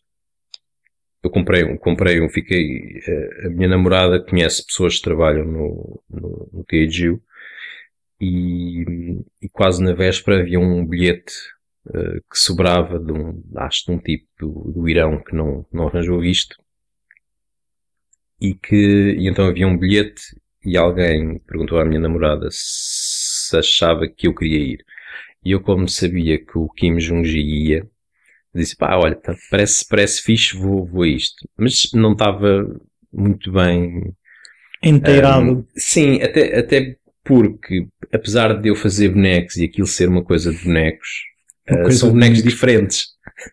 são bonecos diferentes porque hum, são mundos diferentes. uh, a banda desenhada, a ilustração para, para livros e revistas está um bocadinho ao lado daquilo que é o concept art para filmes e videojogos. E apesar de eu, conhece- de eu reconhecer muitos trabalhos de, de- do pessoal que foi lá falar e de eu não, eu não os reconhecia como ah, aquele é o Craig Mullins ou aquele é o Ian McKay ou aquele é Carlo Ortiz Pá, era um pessoal que, que eu ah, eu lembro-me de ver este desenho na, na net coisa. Ah, é deste gajo, está bem, fixe Pá, mas, a mas eu cheguei lá e a experiência foi tão enriquecedora hum, que eu levei, pá, levei um tarião artístico eh, brutal. E eu percebi que havia toda uma, uma outra dimensão dentro daquilo que eu faço que me estava um bocado escondida. E, pá, e nesse aspecto foi uma, foi uma, uma descoberta brutal. Eh, em todos os sentidos. Mas, mas eh, eu tenho a minha, a minha história do THU, não é? Mas é um bocado. o que é que percebeste? É uma questão de mindset, de uh, as minhas lutas são comuns, o, o, ou seja, o que é que tu retiras de lá depois quando vens lá e percebes? O que é que vou fazer diferente ou do que tenho estado a fazer aqui, o que é que tem feito, feito sentido? É tudo isso. É tudo isso. Tu andas, andas para lá, levas, levas com aquele pessoal que tem todo um trabalho imenso e brutal e tu sentas-te com pessoal, sentas-te com pessoal que está que foi ao evento tal como tu a ver copos e a falar e coisas, eles mostram-te o trabalho deles e o trabalho deles é brutal e eles têm menos de 10 ou 15 anos do que tu. E tu te esperas? e, e, tu ficas epá, eu se calhar já, já fazer mais, mais flexões para, para o ginásio, fazer mais, mais, mais desenhos no, no diário gráfico e vou sentes, sentes obviamente inspirado, né? é impossível não, não o fazeres. E também e, e, e, e colocas-te a ti próprio uma série de perguntas hum, às quais eu acho que é saudável responder. Né? Porque é que eu uso o mesmo brush do Photoshop desde sempre? Se calhar não há razão, mas tens mil e um brushes que, que fazer que, que, te ajudam, se calhar, a fazer aquilo que eu dizia há bocado, que é, em vez de passares um dia a desenhar uma rua com, com mil e uma pessoas, consegues fazer aquilo em, em, 10, em 10 minutos. Sim, tipo em aquela termos, apresentação, em... acho que também foste do David Levy, ou... Sim. em que ele tinha só algumas das brushes e eram para aí umas 100. Claro, claro. Pá, são, são questões tão práticas como essas que eh, às quais tu, fica, tu, tu, tu percebes, né? E tu ficas de repente a perceber que há outras maneiras de fazer as coisas. E depois há toda essa, essa hum, dimensão mais, mais humana de, de tu perceberes onde é que te encaixas no mundo e há pessoas como tu que passam pelas mesmas, pelos mesmo, pelo mesmo percurso, pelas mesmas frustrações, pelas mesmas lutas, essas coisas todas. E pá, pronto, e depois estás ali e bebes uns copos e, e vens, vens lá cheio de vontade de fazer coisas. Eu agora também me estava a lembrar na questão de David Levy que ele fala da questão do, do caos e da ordem, que ele tem que, ele normalmente começa no caos e depois vai encontrando ordem naquele caos. Tu quando estás a desenhar começas logo na ordem e depois deixas o caos entrar, começas no caos e entra a ordem. Depende, depende um bocadinho. É assim, ele, ele obviamente estava a falar de um método muito específico de encontrar uma dentro do caos encontrar uma maneira de fazer aquilo que ele precisa de fazer. Portanto, ele já parte, já parte com uma necessidade. Um, eu tento sempre. Há, sempre uma procura. Né? Agora, se essa procura é feita por exemplo, ele fazia as coisas de uma maneira muito concreta com aquelas, com aquelas imagens absolutamente abstratas que ele depois uh, uh, polia e limava e moldava para aquilo que ele quer. Pá, é o método dele. O, o meu às vezes passa por isso, outras vezes passa por ir eh, para a rua tirar fotografias. Depende um bocadinho do, do projeto, depende um bocadinho do, do trabalho que tens para fazer um, o que é que te é pedido e que maneira é que tu encontras para, para responder a isso. Pá, há, há, tudo isso é o método que tu encontraste para, para trabalhar e que vem de pá, desde tu, tu, tu desenhavas ou desde que fazias os exercícios na escola para, para que a professora te, te dava. Portanto, tudo isso é método trabalho. Uhum. Um, eu não, não sinto que tenha um específico, porque eh, as coisas tanto podem surgir de uma maneira mais controlada ou não. Mas, um, portanto, eu deixo que as coisas aconteçam e tento perceber o que é que, o que é que, se aquilo que eu estou a fazer serve ou não. O prazo condiciona o, o, método que usas, ou seja, se partes logo para o Photoshop, se andas a desenhar à mão, se andas a tirar fotografias. Sim, se eu tiver um dia para fazer uma ilustração, se calhar não vou tirar fotografia, não vou tirar muitas fotografias para a rua.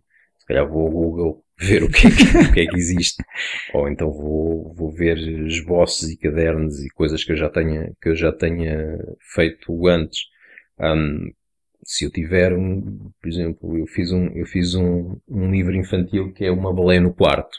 Com Alice Vieira, acho eu, não? Não é esse? Uh, Não. Não. Uh, Ah, esse o com o João Miguel Tavares. Exato. Sim. O, o, o também, em termos de método, é parecido.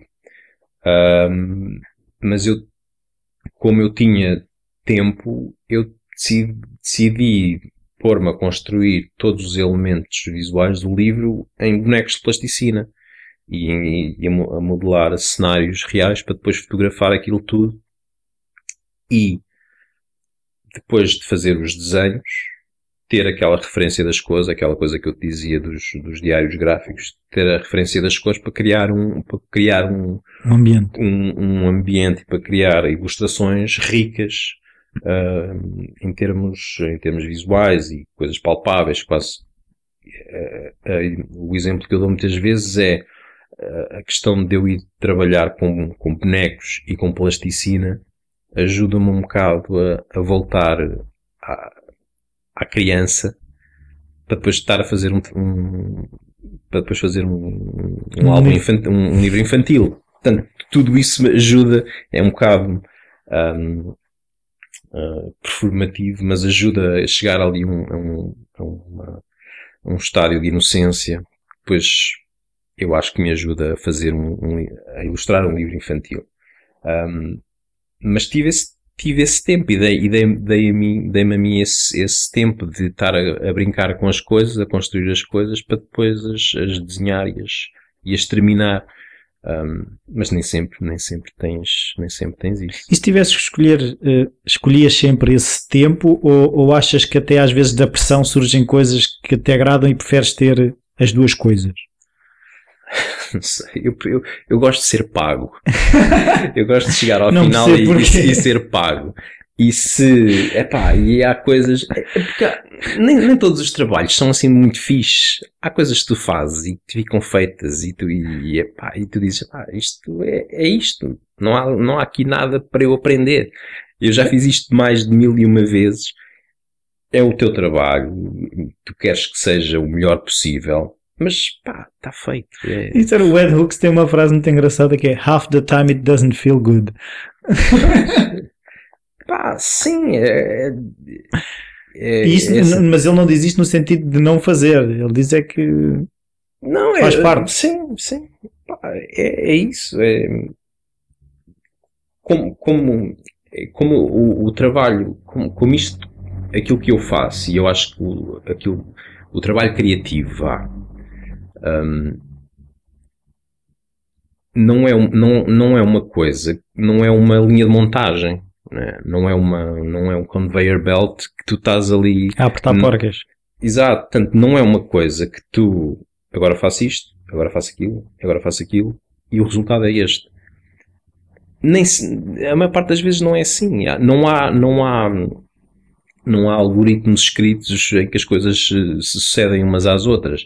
Ahm, a maior parte das vezes tu estás a tentar descobrir maneiras ou de fazer melhor o trabalho ou de reduzir o tempo que tu, tu, tu, tu precisas para fazer o trabalho Uh, ou então apetece trabalhar de uma maneira completamente diferente e então tu andas ali aos, aos trambolhões.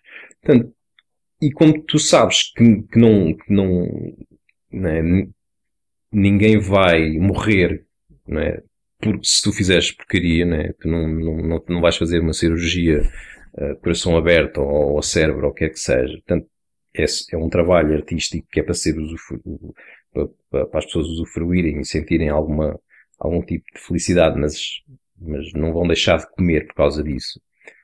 Ahm, portanto, se calhar, a maior parte das vezes tu andas ali um bocado às voltas a tentar perceber o que, o que é que estás a fazer e, e desejo, o, o desejo é que seja um trabalho bom. Sim, mas pelo que eu estou a perceber, tu relativizas um bocado as coisas, ou seja, não é, não é vida ou morte, não é? Não é. Não é? Quer dizer, eu não estou a- eu não estou a desenhar um mapa ahm, em que se eu, se eu desenhar mal as pessoas caem do precipício abaixo. Né?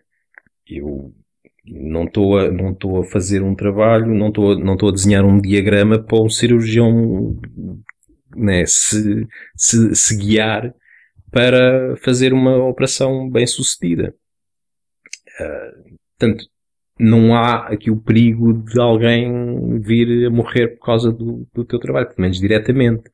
Um, portanto, tu queres, eu quero que o meu trabalho seja o melhor possível, pá, mas eu sei que, que não, não é preciso dramatizar as coisas demasiado. Então tu achas, por exemplo, aqueles os, os struggling artists, aqueles artistas que é tudo uma dor, um sofrimento, lhes falta essa relativização?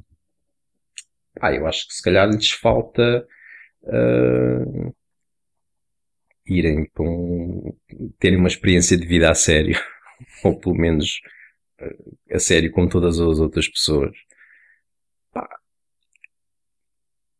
É óbvio, é óbvio que para um artista é bom teres alguma sensibilidade.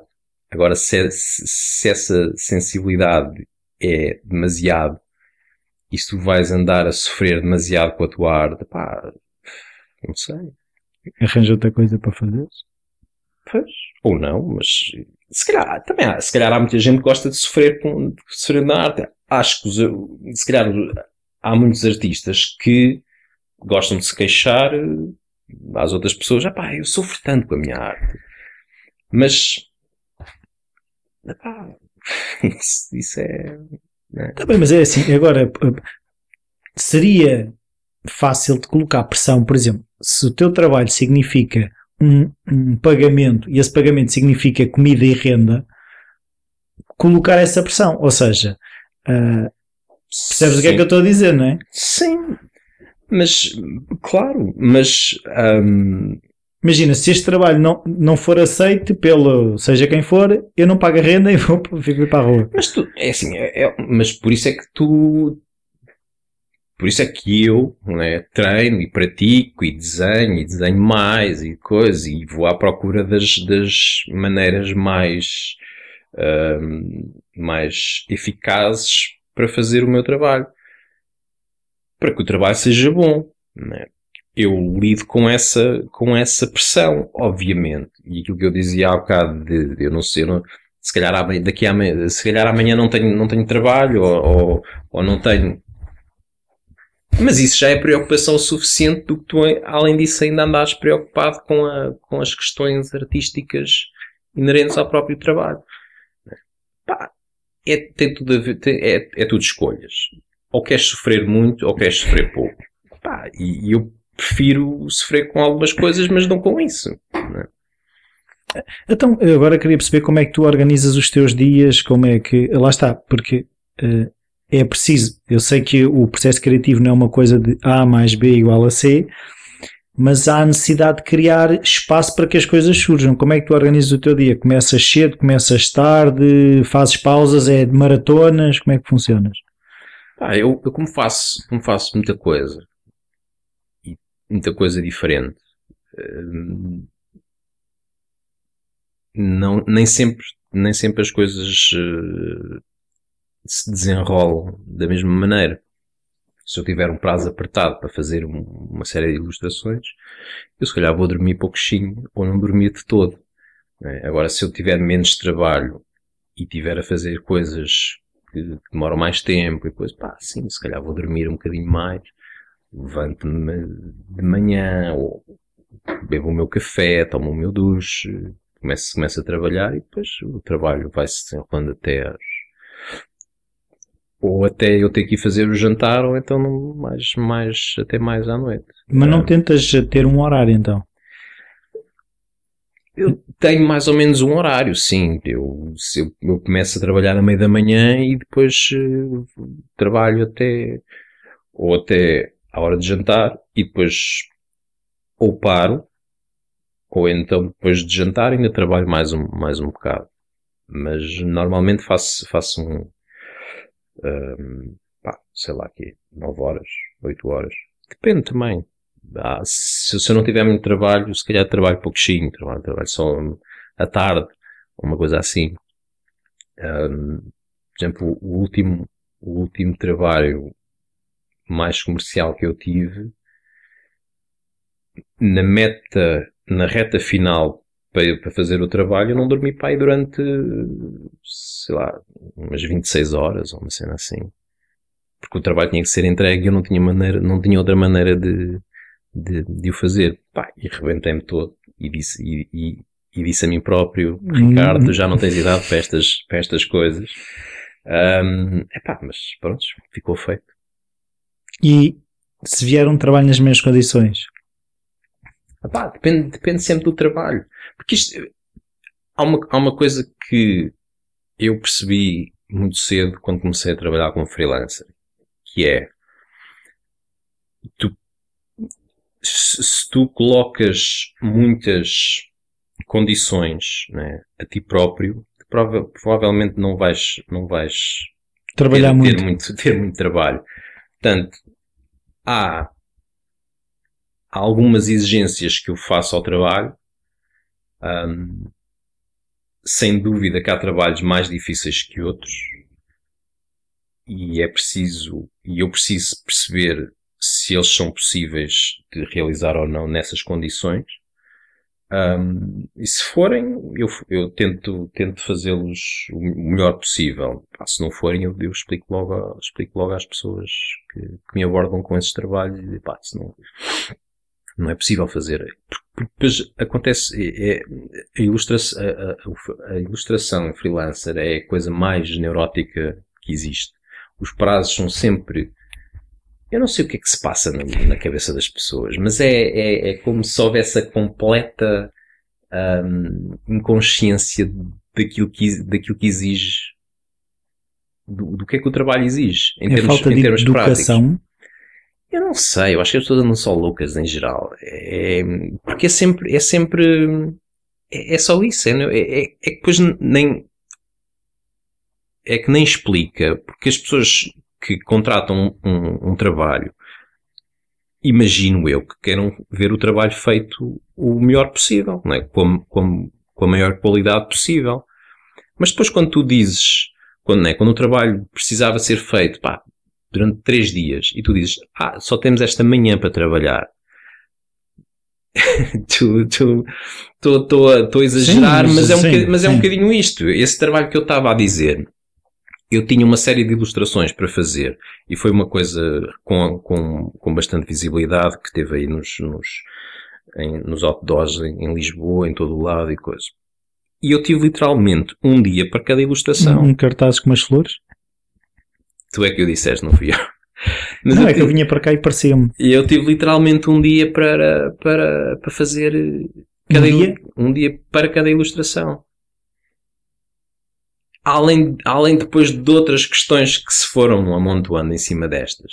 Portanto, pá, um, é, um, é, é assim, é, depois estas coisas são, são, tu és sempre o, o ilustrador é sempre, está sempre no final. No fim da cadeia, sim. É, tens, tens o cliente, tens a, tá, tens a agência, tens o este, account. tens aquilo.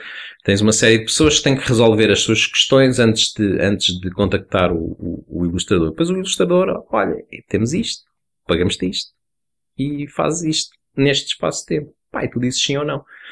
E, se, e, se, e eu percebi muito cedo que não vale a pena tu, tu, tu quereres ser muito, não quereres ser, né? se queres um, um, trabalho das 9 às 5, pá, vais fazer outra coisa, não vais fazer ilustração freelance.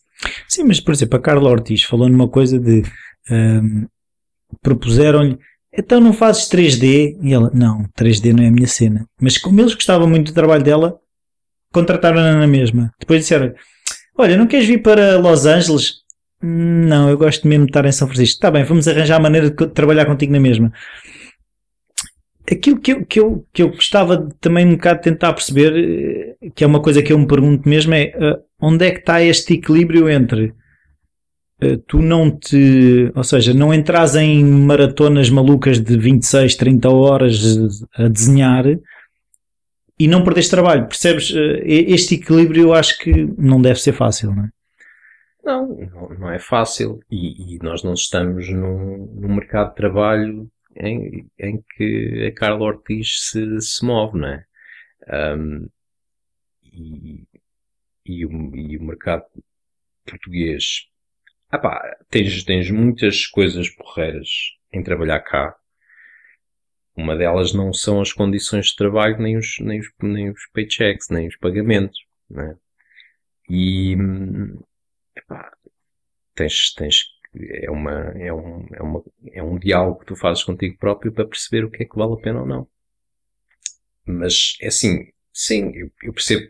Eu, se me abordarem com uma coisa que eu não quero fazer, e se eu puder dizer não, eu digo não. não é? Por exemplo, manuais escolares. Se calhar não devia estar a dizer isto, mas os manuais escolares são a coisa mais horrível para, para um ilustrador fazer. É o, é o processo. Eu estou a suspirar, porque, e tu podes perguntar isso a, a, aos, aos, ilustradores que já tiveram essa experiência. Um, eu não, eu, a primeira experiência que eu tive em fazer manuais escolares, eu disse a mim próprio, enquanto. Enquanto puder, ah. enquanto eu tiver a possibilidade de dizer que não, eu não vou aceitar fazer manuais escolares. É, pá, porque não vale a pena. As dores de cabeça que tu tens, o trabalho que tu tens, o, um, as, as, as, coisinhas com, os, com, com, com, o editor e com, e com o autor, e depois, e depois fazes o trabalho e depois eles mandam-te uma, uma tonelada de, de alterações a fazer que não fazem sentido nenhum mas, ele, mas eles estão só a pedir por pedir. E, e aquilo não é bom. Não é bom para ninguém, não é bom para a alma. Tu, tu deixas de gostar de fazer aquilo que tu gostas fazes, de fazer. Que tu gostas de fazer. Tu, tu odeias tudo, tudo e toda a gente à tua volta. Pá, por isso é assim, não, não. Pá, eu não vou como, como tu dizias, eu não, não vou, eu, eu ainda consigo ir, ir comprar as, as mercearias, ainda consigo pegar a renda, não consigo, pá, então não, não faço isto, não faço isto, não faz sentido. E, pá, mas é, mas podes nem sempre ter essa, ter essa possibilidade. Então, e tu alguma vez pensaste, por pouco que seja, no que é que farias se não fizesse isto? não sei, fazia outra coisa qualquer. Mas. Outra coisa qualquer, mas, ou seja, nunca, nunca equacionaste outra profissão? Não, eu acho, eu, eu acho, eu acho que teria uma profissão como banalíssima se não, se não fizesse isto. Era, sei lá, eu, eu os poucos trabalhos que tive antes de, antes de, da faculdade e começar a fazer isto foram, pá, trabalhei numa padaria, trabalhei nas obras, uh, fui estafeta. Era uma cena qual, qualquer. Não.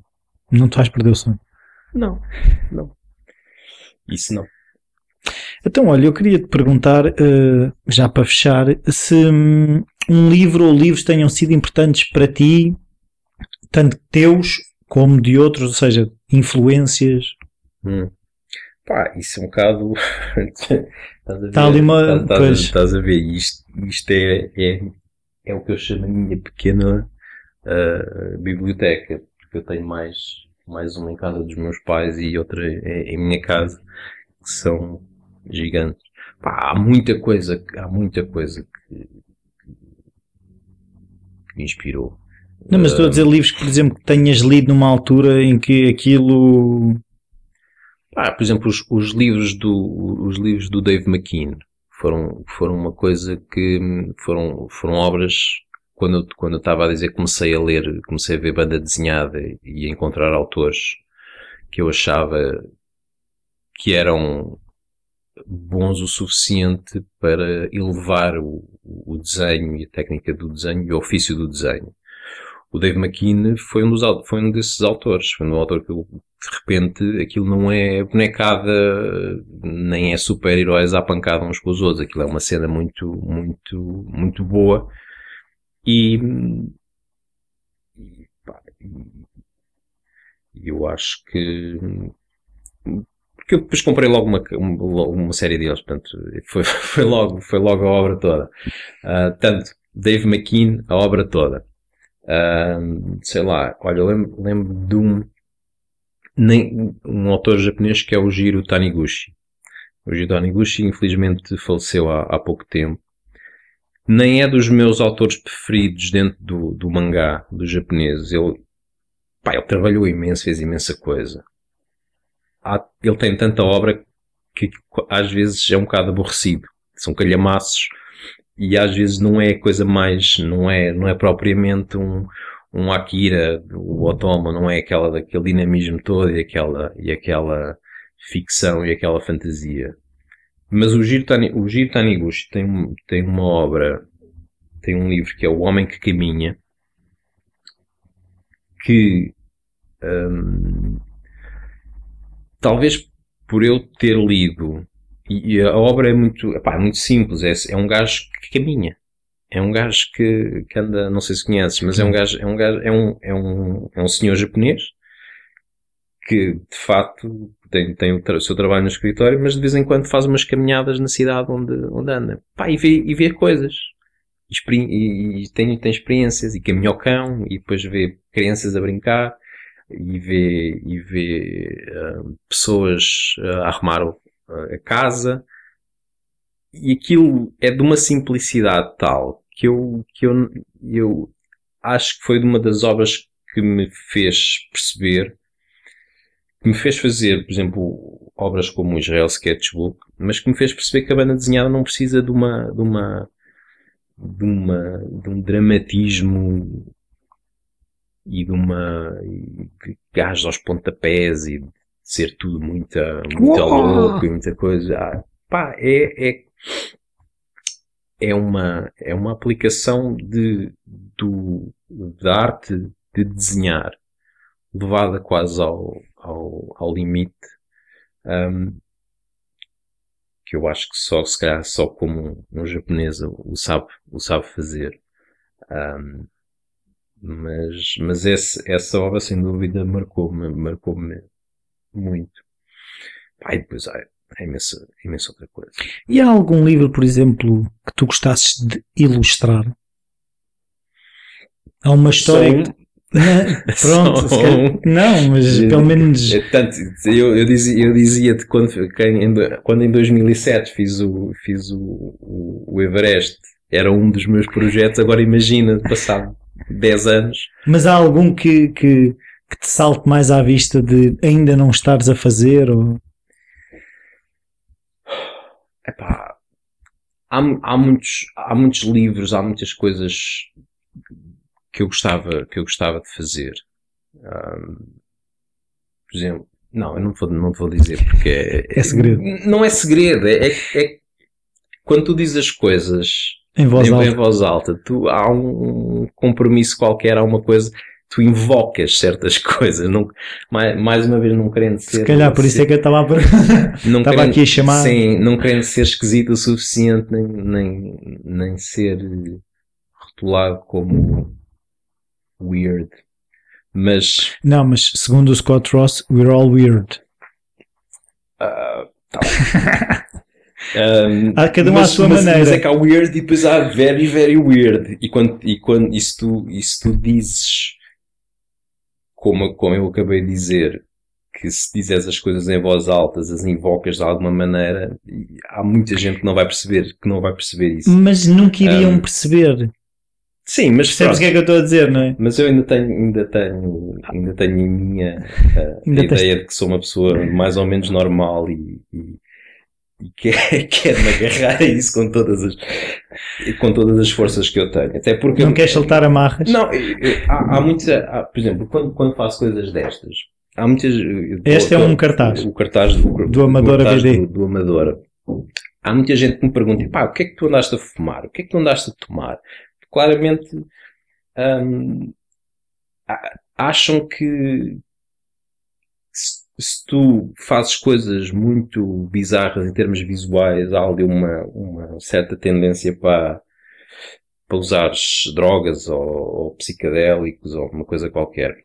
Mas na verdade é eh, essas coisas surgem de um exercício hum, eh, de, de- do, do desenho, do, do desejo de tu chegares a uma, a uma, a uma solução visual estranha e interessante o suficiente para captar a atenção das, das pessoas. E as pessoas, em vez de simplesmente passarem, e, e nós hoje som- somos bombardeados por imagens da torta e a direito.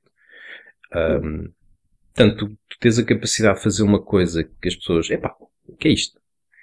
um, é uma, uma mais-valia. E, e, eu, quando faço estas coisas, é, é nesse sentido. Portanto, eu não. não eu, nunca tomei drogas, por exemplo, psicadélicas.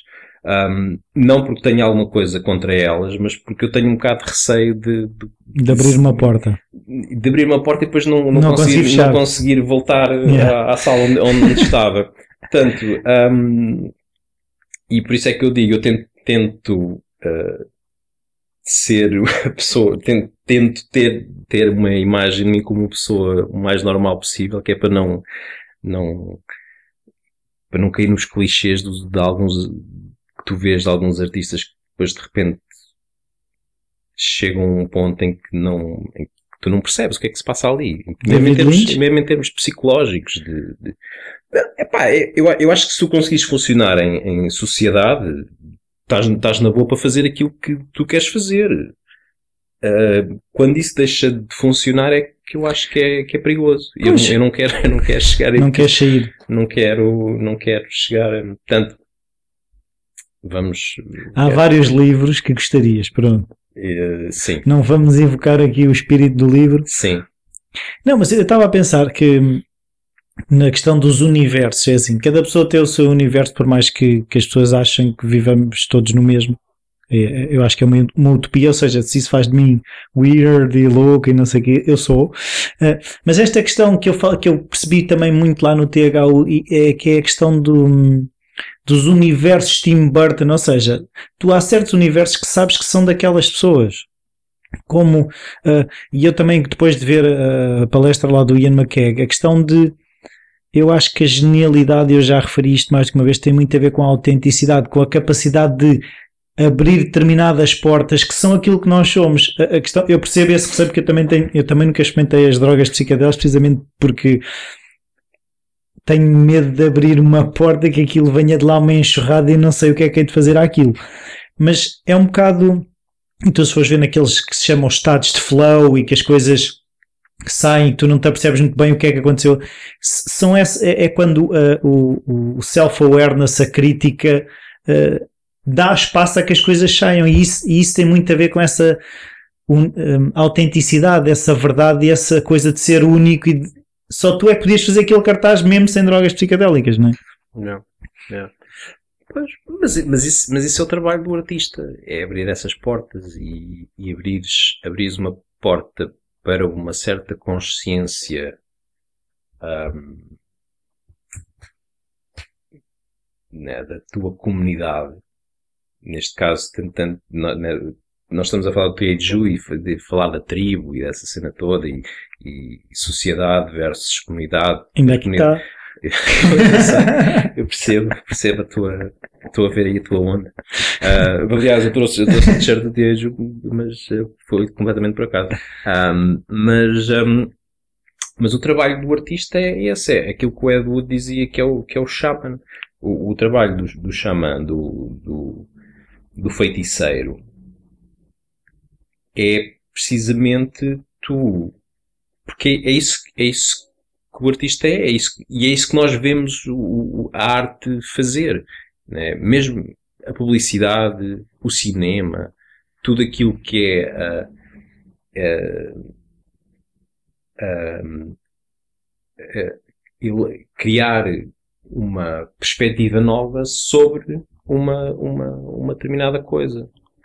Por exemplo, a publicidade faz isso sobre, sobre produtos, né?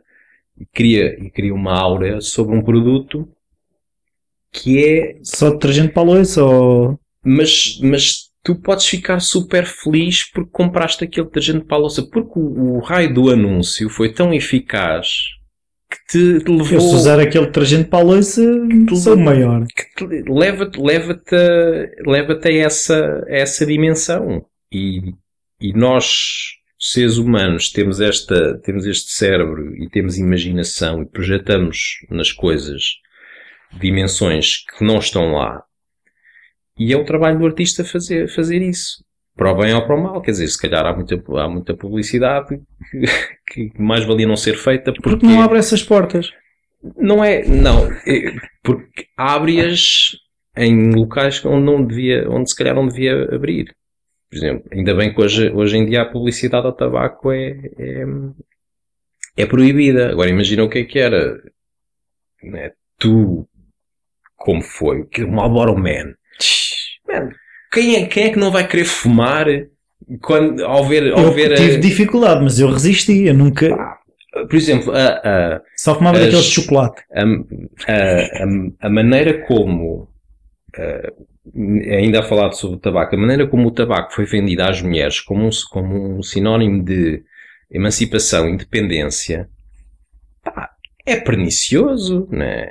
Ninguém deveria fumar, mas, ele- mas a, a publicidade e, a- e as campanhas publicitárias foram feitas de maneira tão bem que criam essa, que criam essa, essa, abrem essa, essa porta, abrem essa dimensão e de repente uma, uma, para uma mulher fumar é um, é um sinal de, de, de Todos os inconformismo. problemas acabaram. Pá, prontos. Ah, portanto, por isso é que eu dizia, se calhar ah, na publicidade tu, tu vês isso, eh, não é mal feito, mas, mas, mas inconscientemente feito, mas depois tens, tens, tens tudo o resto. Por exemplo, a- a- toda a arte moderna, da arte contemporânea, as, as, as, port- as dimensões que nos foram abertas por pá, Picasso, né? Pá, Picasso tem coisas geniais, tem outras coisas menos geniais, mas abriu-nos ah, dimensões que nós hoje se calhar não, não teríamos acesso se, que ele, se ele não, não tivesse feito, e como ele todos, to- todos os outros. Ahm, coisas que podem até não se refletir visualmente ou na arte, mas são, são dimensões ahm, nossas do, do imaginário a que nós chegamos lá e nós vemos, pá, isto é, isto é possível, isto existe. O- os, os, os, os walkie-talkies do, do Star Trek, por exemplo, pá, uma, uma cena completamente, né? Mas de repente há um gajo, há um gajo, epá, se calhar nós podíamos ter aquilo na vida real. E vai e inventa o telemóvel. E hoje ninguém vive sem, sem telemóvel. E todas essas linguagens, todas essas, esses exercícios de imaginação e de, e de, de ir modelando o mundo tornam-nos todos nós muito, muito mais ricos e muito mais eh, humanos. vá. Pois é que senão eh, acabaríamos por fazer sempre as mesmas coisas. Se eu não explorar para além daquilo que está à minha frente, eu só vou fazer aquilo que está à minha frente. Sim. Eu outro estava a ouvir uma entrevista a um. Ele acaba por ser um artista da finança, né? Porque ele é. Hum, É Hedge Fund Manager, não, não sequer sei como é que isso diz em português, em que ele fala precisamente dessa. Ele medita todos os dias, faz a, a famosa TM, a Transcendental Meditation, que é precisamente para conseguir ligar essas partes mais inconscientes que estão lá eh, para o mundo da finança, estás a ver? Porque por isso não é só uma questão. Eu acho é que temos que ter esta disponibilidade para. Não negar a partir de uma ciência que me conhece, mas é um bocado deixar de ir pelo óbvio e pelo, pelo seguro. Já. Tu por acaso meditas? Agora lembrei-me de perguntar Sobre o papel. sobre o papel. É a tua fora de meditação? É, é.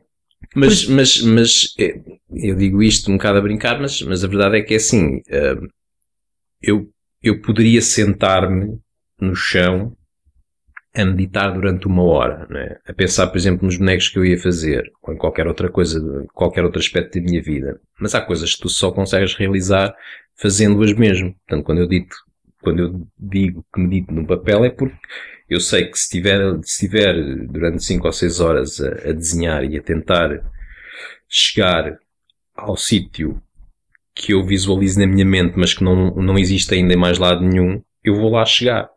É preciso partir a pedra para chegar lá. Portanto, a meditação é isso. A minha meditação, nesse caso, E é já, isso. já usaste, por exemplo, para problemas para além do desenho, o desenho como ferramenta?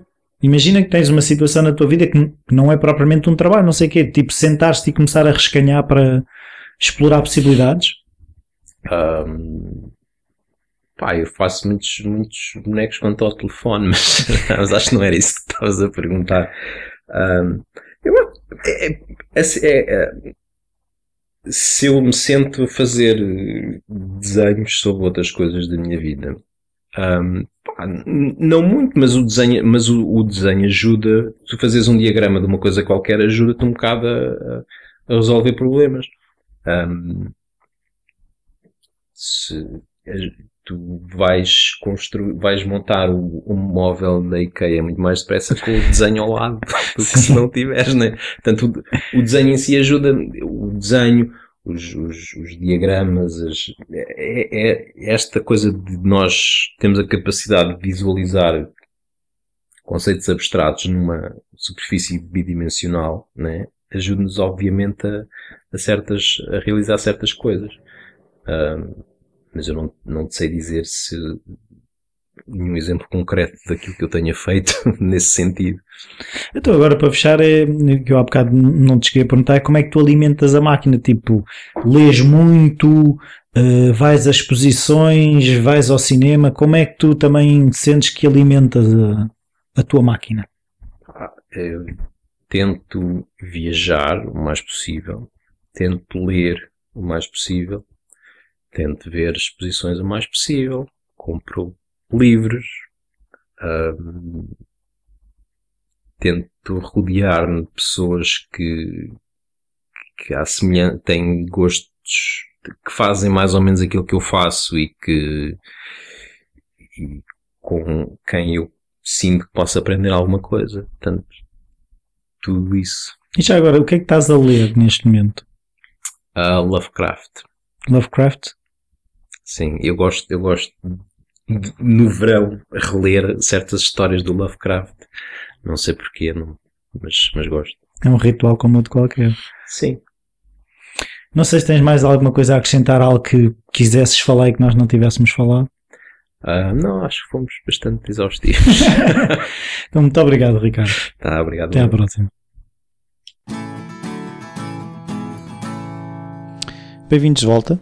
Acredito que tenham gostado desta conversa, que eu pelo menos gostei bastante, e acredito que foi, foi partilhada a experiência do Ricardo, que muito ajuda uh, qualquer pessoa que queira fazer alguma coisa, porque uh, eu gostei muito de, deste lado de craft, de, de, deste lado de trabalho, de investir num desenho horas e horas porque não há nada na vida que não implique sacrifício. Temos é que encontrar aquela, aquela atividade, aquela, aquela coisa que nos faz querer sacrificar o nosso tempo, o nosso bem mais precioso, como já referi algumas vezes, em algo que, que queremos fazer.